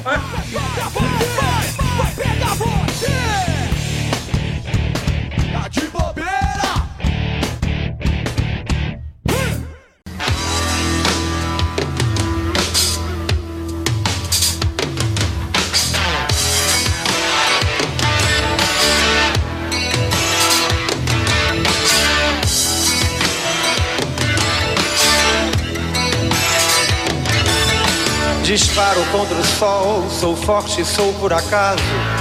Minha metralhadora cheia de mágoas. Eu sou o cara. Meus queridos, anos 90 não foi só alegria, né? Foi a década onde a gente perdeu o Cazuza em 90, a gente perdeu o Renato em 96, a gente teve o acidente dos Mamonas, a gente teve o acidente do Chico Sainz em 97. Então, ao mesmo tempo que foi a década mais frutífera pro rock nacional, também foi a mais trágica. E ela, essa tragédia não ficaria restrita aos anos 90, né? Porque a gente entra nos anos 2000 com o acidente tragicíssimo do Herbert Viana, né? O, a queda do ultraleve que não só matou a esposa dele, como deixou ele paraplégico, né? Muito, muito pesado.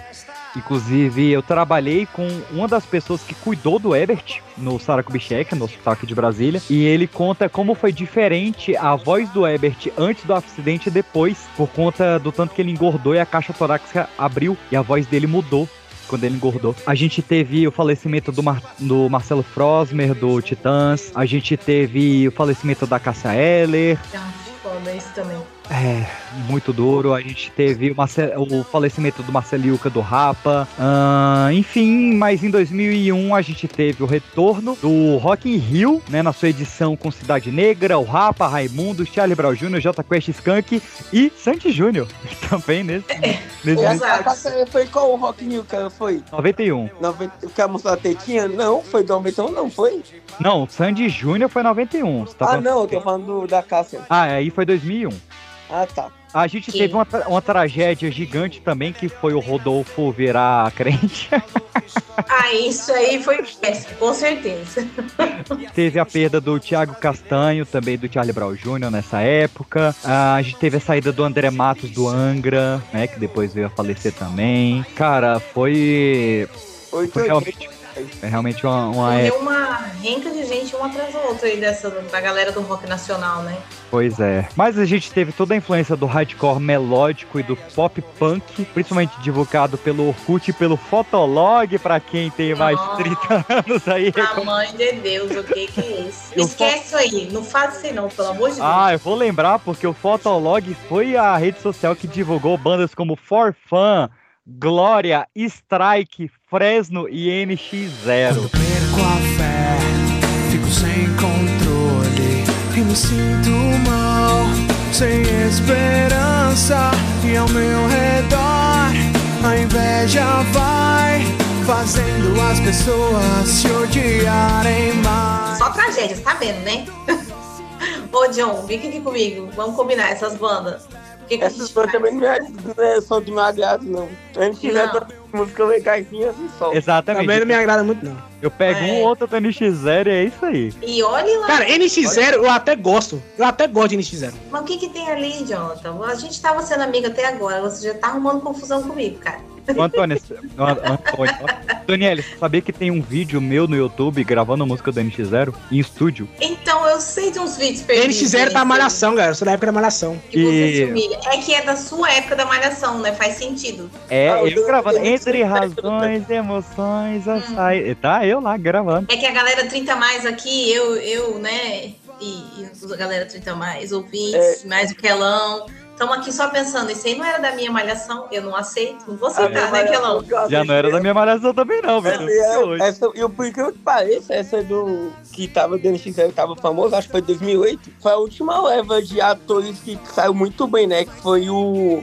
Fugiu o nome de todo mundo agora, mas foi daquela. Natália Dill, Mariana Rios. Exato, teve a, aquele mano lá também que, é, que teve aquela polêmica de Murilo pagar. Couto teve também nessa época. É, Murilo Couto. O Fiuk, o Fiuk foi dessa época. Fiuk, Fiuk, Fiuk, Fiuk era o protagonista. E essa novela tinha uma abertura muito boa, que era a música do, do, do, do- do- deles, que era aquele Bem e o Mal. Cara, essa música é muito boa, escutem depois, cara. Muito boa. boa. Bem ou mal, é daquele cara que É, cara. Essa música é muito legal, você, cara. Vou ouvir por você. É, cara, é muito daquele maneiro, é muito maneiro. E assim, eu, eu acho que, que assim, claro, né? é- é, comparado com essas aqui, NX0 é, é meme.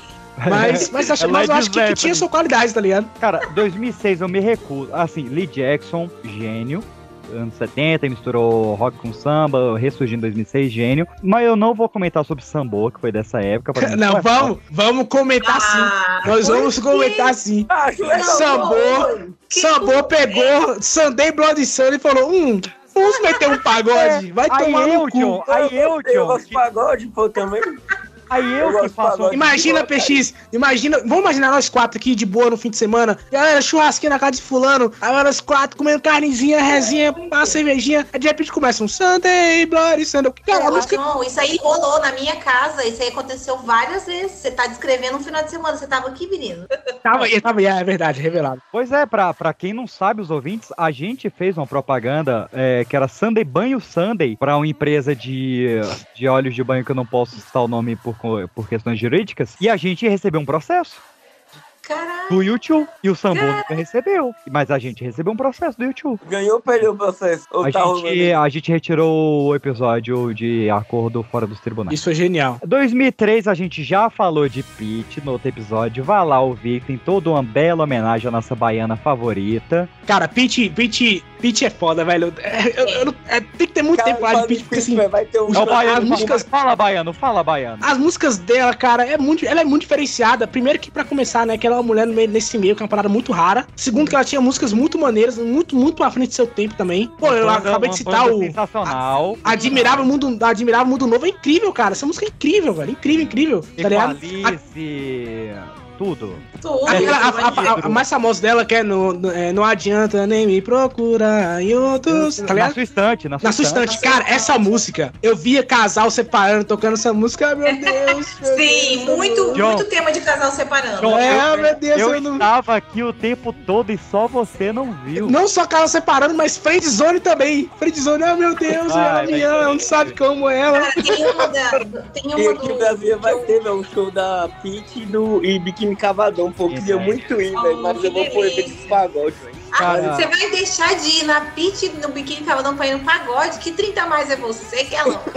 Pô, mas pagode dos 90 foi bom pra cacete também. Não, né? é, tá certo. Se for pagode dos anos 90, o evento que você vai, tá É, perdoado. então é Bego, Pichote, tá ligado? Louco. E Aí, tá de boa, sabe? Tá, Ano passado teve aquele festival de rock do Brasil. Eu ia- até apareci na chamada aqui na TV da Globo Rock Brasília. Véi, Foi? eu, véi, eu cantando a música do, do que o cara que cantou do Cazuza, do Frejá, velho. Que ele cantou do Cazuza, velho, nadando contra a corrente, véi. Vai se fuder, velho. Foi muito doido esse show. Aí eu assisti o show do Biquíni e da, da Peach, velho. Que ela tava justamente na turnê dela de, acho que é 20, 15 anos, aí da... 20, 20 anos 20, do né? 20 Admirável. Chip Novo. Exato, velho, muito foda, velho, muito foda. Muito A foda. Peach também, a Peach Tá também tem uma música. véi, e ela é muito, eu adoro, tipo assim, é, você ir no show e você vê que os caras cantam muito top, sacou? É pai quando tu vai no show, os caras tá meio que tá só por obrigação, né, velho? Quando realmente entrega a performance é muito massa. A Peach, ela também tem uma música que ela fez recentemente, eu, assim, a gente falou dela naquela época, ela estourou.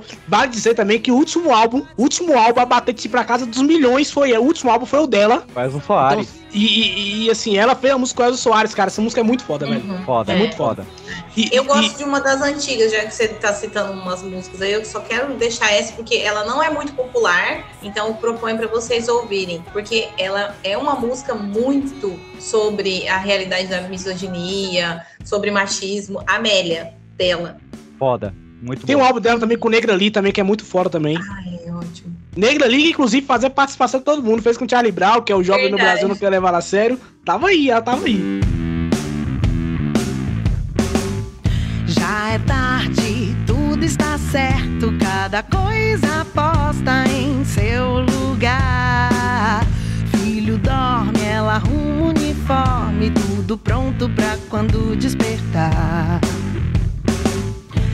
O ensejo a fez tão prendada, ela foi educada pra cuidar e servir. De costume, esquecia-se dela, sempre a última.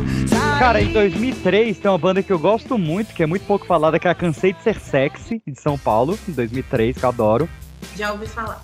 E 2005, o meu top 3 de bandas nacionais agora grita com quem a banda que já esteve completa aqui no Pipocast 2005, meus amores, Peter Torres, Cookie Sanches, Chico Mendes e Fabiano Cambota e sua Pedra Letícia. Como que você pode abandonar eu? Se nós foi sempre feliz. Esse moço nunca te mereceu. E eu sou o que você sempre quis. Como que você pode abandonar eu? Se nós foi sempre feliz. Esse moço nunca te mereceu. E eu sou o que você sempre quis. Leite, sabia que era isso. que Amo, falar. amo demais, cara. Três discos impecáveis, geniais. Fui no show dos três discos e, véi, inacreditável, inacreditável. Mas você concorda que tem umas letras lá que seriam muito canceladas, né? Que É, tem, deveriam ser tem, canceladas. tem tretas que eles não cantam mais. É, enve- envelheceu mal, envelheceu, Envelheceu mal, mas na época, né, tava ali. mal. É, passou batido. Em 2009, a gente tem a banda que ganhou o programa, não lembro se foi Ídolos, Fama, não sei o que, que foi a Scalene. Scalene, caceta! Eu Nossa, tinha esquecido do Scalene, velho. Caraca, Scalene. Poxa, essa banda sumiu também, né? O um fica amanhecer e sumiu, agora. né? Nunca me pegou. Nunca me pegou também, não. Scalene também nunca me pegou, não. E na- nessa rebaba de programas de audiência, né, de música, a gente teve no Superstar ganhando a Malta. Ah, sabia que ia acabar chegando nessa. Malta me pegou. Malta eu peguei. Malta, Malta foi realmente a banda que, que, que a, a banda me pegou no começo. Não, aquele, a- aquele vocal me pegou de Era cara, foda. assim. Era foda, era foda. Era, é, quando ele apareceu no Popstar, ele ganhou na hora, velho. O cara tocou todo mundo, caralho. Mas só aquilo também, né? Foi tipo. E É, depois fez um álbum e sumiu, né? Se for PX, isso com pergunta, porque às vezes tu tá- eu tô jogando RPG, aí tu tá ligado, né? A gente falou de Rosa de Saron. Não falamos de Rosa de Saron e o movimento evangélico, né, cara? Com Cara, de Rosa de Saron tem que ser falado, porque Rosa de Saron. Rosa de Saron pega aquelas músicas que pode ser tanto pro amor de sua vida quanto pra Jesus Cristo, né? Por exemplo, sem É. você.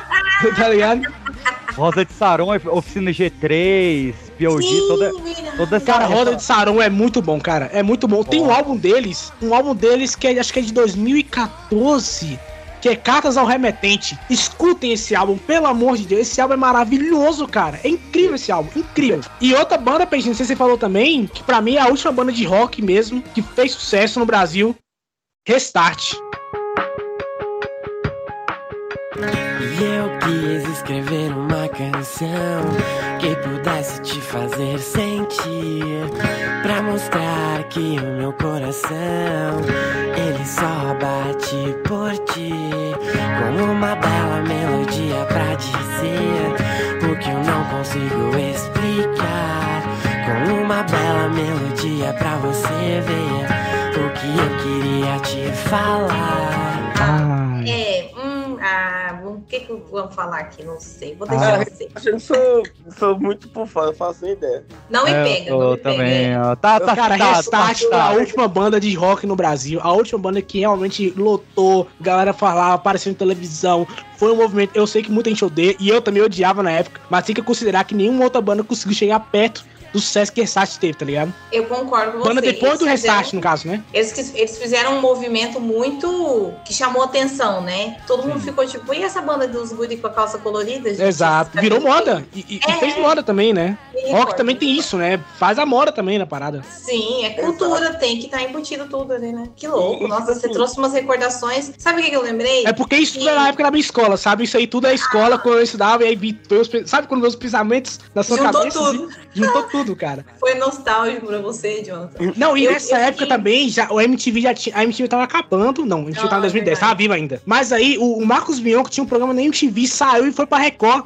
E aí fez o Racion... fez o Legendários. E aí, tipo, eu lembro que o primeiro ano ele chamou o Chorão, chamou o Restart. Fez um negócio muito doido. assim. Ele, ele E realmente. não era mais muito a moda você assistir os clipes na MTV. A banda que eu tava falando, né, que ela é de 2005, né, que é a Rock Beats, é uma banda que participou do Prêmio Multishow esse ano, final do ano passado. Eles não ganharam, é uma banda que eu conheci muito no YouTube, velho.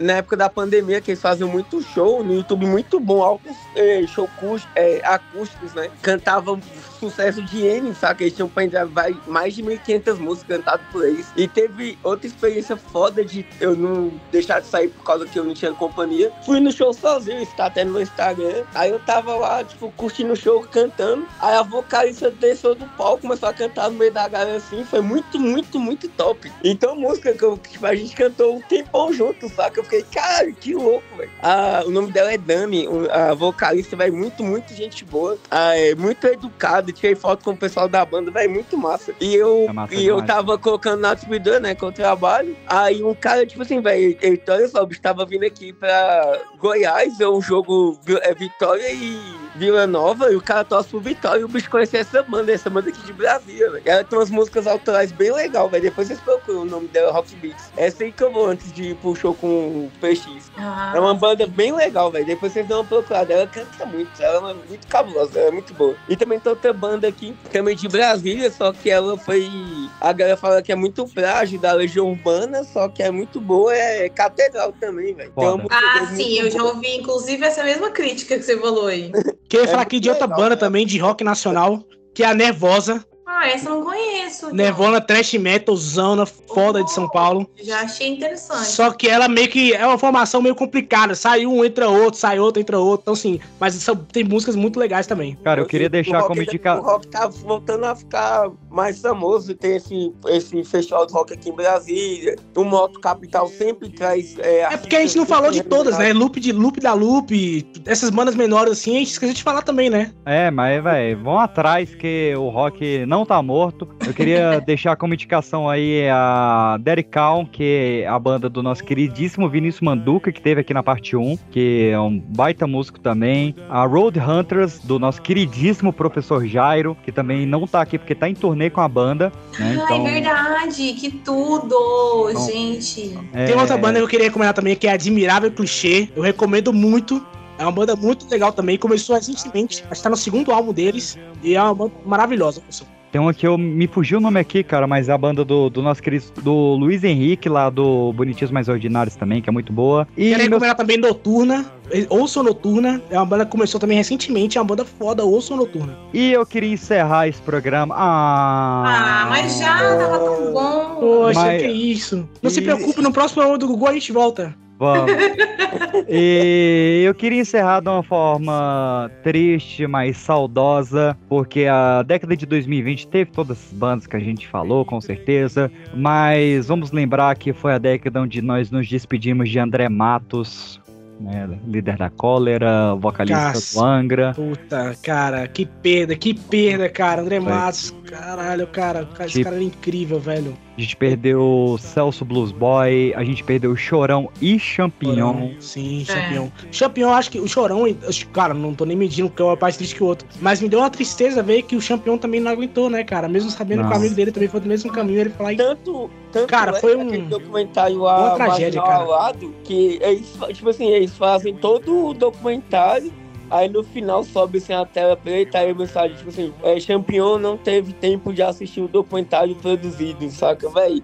É, Isso foda. pegou cabuloso, vai puta que pariu, vai se fuder, mano. É foda. A gente, no, a gente nos despediu de Pio Souza, que foi o guitarrista da Pit e da Sim. 9 Mil Anjos. Nos despedimos de Elcio Aguirra, o guitarrista do Golpe de Estado. Nos despedimos do grandíssimo Renato Rocha, que foi o primeiro guitarrista do Legião Urbana. Nos despedimos de Percy Wise, que foi o vocalista da Made in Brasil e da Patrulha do Espaço. É, nos despedimos de Peninha, do Júpiter Maçã, e que também foi percussionista do Barão Vermelho. Assim, desculpa, o cara é triste, mas o Júpiter Maçã, eu tenho que falar que ele é meio maluco, velho. Só isso. É. Ele era meio doidinho na cabeça. de Carl Franz Hamel, que era guitarrista do Camisa de Vênus, Sim. de Paulo Scherba e Johnny Hansen, que também fizeram história pro rock eletrônico brasileiro. E finalizando, ah, nós tivemos Carlos Eduardo Miranda, o fundador da Banguela Records, né, Uhum. que descobriu várias bandas e introduziu o movimento Mangue Beat. E agora em 2023, o guitarrista do Ratos de Porão e o Caniço, guitarrista do Raimundos também. Então, cara, foram mais de 15 perdas pro rock nacional em uma década. A Rita Lee, É, sem falar da bruxa mãe, né, cara? Que falar da mestre, da, dela, dela. A Maior- A maior roqueira de todos os tempos. Eu não lembro se na última gravação a gente já tinha feito essa despedida pra ela. Mas merece, velho. Mas merece. A gente pode gravar inúmeros e vai ter que sempre fazer porque ela merece, exatamente. Quantas vezes? Ela é É, magnífica. É maior guitarrista, que a a maior roqueira que a gente já teve. Eu, eu vou te dizer mais, PX. Eu vou te dizer mais. Uma roqueira de verdade. Contra a cultura Verdade. total. Contra a cultura Rita total. Lee é contra a É, cultura. né? Ela é o que o rock deveria ser. Ponto É negra, né, meu querido? É muito Nossa, eterna ovelha. engraçado, velho. Assim como o Gal Costa, que Gal Costa. não cantava rock, mas tinha uma atitude rock and roll como muitos que Mas ela influenciou muitos bandas de rock. O Rapa mesmo tem total influência do Gal Costa. Tem total, total, total influência do Gal Costa. Total, não. total. Então é isso, cara. Esse programa foi pra homenagear todos os que estão aí, os que se foram. Ouçam o rock brasileiro, não se rebaixe é, ao rock internacional, que é muito bom, mas, Sim. cara, você gastaria a sua vida inteira ouvindo só o que há de bom no nosso rock. Então, De- deixa eu aproveitar também, PX, e falar uma coisa importante. É, eu vejo muita gente falando assim: ah, o rock hoje não existe. não sei o quê. Cara, se você tá vendo uma banda que tá começando, que tem potencial, valoriza a banda, compartilha, manda pra galera. isso aqui. exatamente. Porque sem isso não adianta. Sem boca a boca hoje na internet, não vai, tá ligado? Não vai. Se você É. TikTok, faz isso, isso bomba a música, manda a música lá pro alto.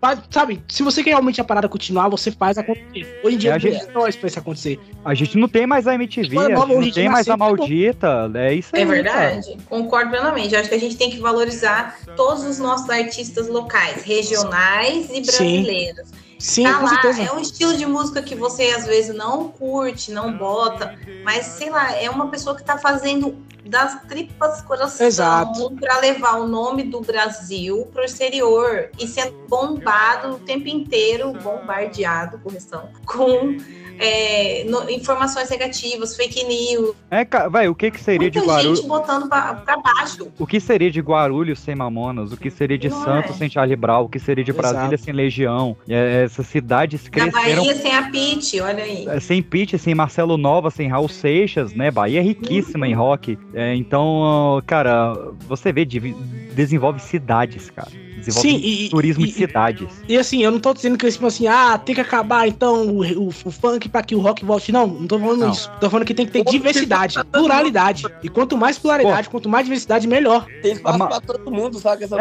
É. É, a galera, tipo assim, hoje em dia é muito, é muito isso, sabe? Quer trazer a sua verdade como verdade absoluta, quer trazer o seu núcleo individual, velho. A galera esquece que somos, sei lá, 8, mais de 8 bilhões de pessoas no mundo. Você quer que, sei lá, seu ciclo de 50 pessoas você convive seja o universo é, absoluto, tá ligado? É tipo, é muito essa discussão. Não tem quando se trata de gosto, ah, pra você, qual a melhor banda de seu tempo? Igual o Peixe falou, pô, Pé é Velhas Virgens, velho. Cara, que é o gosto dele, saca? Não tem certo e errado, Obrigado. sabe? É, essa galera que é muito, é muito chato isso, pô. Todo mundo quer vomitar a sua verdade, o seu gosto e julgar os outros aí. Por aí vai, velho. É muito Respeita o amiguinho, né? Deixa o amiguinho Respeito. gostar de um negócio doidinho. E apoia o amiguinho, não respeite, pra apoia o mundo, amiguinho. velho. Exato. Todo mundo E- tem, velho. Todo mundo tem espaço, aí todo mundo tem sua tribo, tá ligado? Porra, a gente falou mais da metade desse programa, tem duas horas, mais de duas horas desse programa. E a, a gente falou tanto de anos 90 aqui, né? Foi a maior, maior parte do programa foi anos 90. Cara, anos 90 foi a década do Amigos, né? De Leandro Leonardo, Titãs e Chororó, Zezé de Camargo. Foi a década do pagode, com arte popular, Catinguelê, Raça Negra, com... Dueto, com é, Axé Exalta. Na hora que a gente tava falando que o Pelão falou que Samba. vai no pagode, já me deu uma vontadinha de, de, sabe, entrar nesse assunto. Então, assim, e, e olha o tanto que o rock também teve espaço lá. Então, por que que agora vai tirar o espaço de um gênero? Né? Nada a ver. Tanto é Só que, acrescenta. como a gente sabe que o rock foi protagonista por 50 anos no Brasil, né? Ele só perdeu o protagonista, o protagonismo de 2000 pra cá, a gente deixou o rock praticamente por último. É o último que a gente vai fazer MPB porque é geral, né? MPB é Aham. tudo. É amplo demais. É, então, mas o, o rock foi praticamente um dos últimos que a gente fez justamente para mostrar essa pluralidade. Então, Sim. é, respeite todos os gêneros, mas nunca eliminando um para botar o que você gosta. Acho que essa é a mensagem que nós quatro queremos passar aqui. Viva o rock nacional, por favor. É, e eu quero fazer um adendo aqui, porque ó, tem chance de conversão aí, gente, pra você que já foi um odiador de outros gêneros e só o seu gênero é o melhor, é o bonzão. Fui muito dessa galera, de uma vibe que tipo, nossa, não, só rock é muito bom, o resto é podre. Pra que que eu vou ouvir pagode, sertanejo? E hoje pago muito a minha língua porque eu sou mega fã de Marília Mendonça, tá? licença. Olha aí. Tem, uma, tem um diálogo, eu queria espalhar aqui, que eu comecei, eu também era desse jeito também. Eu também era esse cara. Não, ó, isso aí, ó, é o top e tal. E aí eu te falou, cara, que você tem que ser polarizado pra você ser um ser humano e conversar com todo mundo, tá ligado? Você pode viver numa bolha. E aí, eu, assim, hoje eu sou um cara muito eclético, cara. Eu escuto tudo. Tudo que você botar na minha frente, mesmo K-pop. tem limites. Menos- Nesse K-pop tem limites. Eu tô, tô nesse nível aí seu, Jonas. Mas eu queria dizer que K-pop também é minha fraqueza, eu não consigo. É, tipo assim, no meu caso, que eu, o estilo de música eu não gosto é sertanejo e piseiro, sacou? Mas, é, eu cresci dentro de bar, com meu pai tinha bar, na, na, literalmente na garagem de casa. Hoje em dia, trabalho de distribuidor de bebidas, a galera pede pra colocar sertanejo. Eu não conheço esses novos porque eu realmente não gosto, não faço questão de procurar, mas também não fico julgando quem gosta, tá ligado? E que outra coisa, é, velho, tipo assim, eu consigo colocar muitas músicas tipo, de sertanejo, justamente por isso que a gente tá falando, que a gente não vive só na nossa bolha. Eu, Uhum. graças a Deus, eu mudei muito, abri minha cabeça de um jeito que eu, velho, tenho orgulho de mim nesse sentido, saca? Que antigamente era tão quadrado, pra mim era tudo tão quebra-cabeça na vida, tudo a peça é tão encaixada. E hoje eu vejo que não, pô, tá ligado? É, Hoje eu vejo o mundo tipo, como se fosse um daltônico brincando com o cubo mágico. Não interessa como tá lá, mas o cara vai ver que tá feito, sacou? Vai tá bom de qualquer jeito que tiver lá.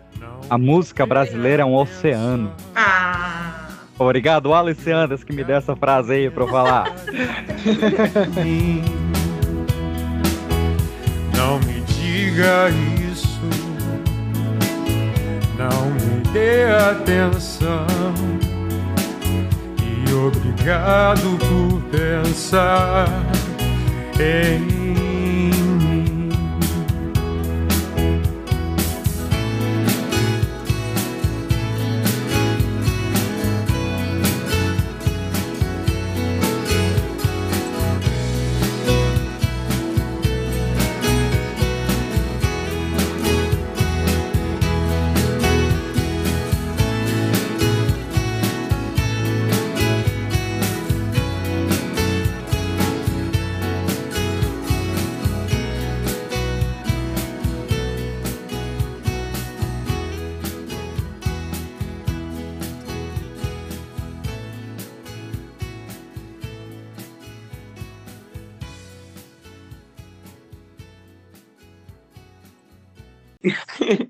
Caraca, demorou, mas saiu, né? Um mês organizando a agenda, porra. Mas saiu, era pra ter saiu. saído. Era pra ter sido dia 24 de outubro, mas saiu. Nossa, não, e não tem como na- metade do elenco original inicial.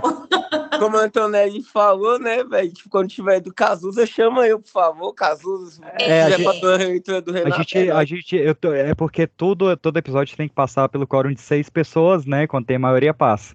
Aí eu tô, eu tô todo na, na expectativa ali, na campanha pra passar o Cazuza e o Raul esse ano, mas vai rolar. Ah, eu quero. Cazuza e Raul, você já sabe. Tamo, tamo junto, né, Kelão? Vamos já Então, partiu demais, pode chamar. partir, meus queridos. Beijão, Falou, até mais. gente. Beijão. Beijo, beijo, Beijo. tchau. Tchau, tchau. Uma produção Pipoca de Pedra.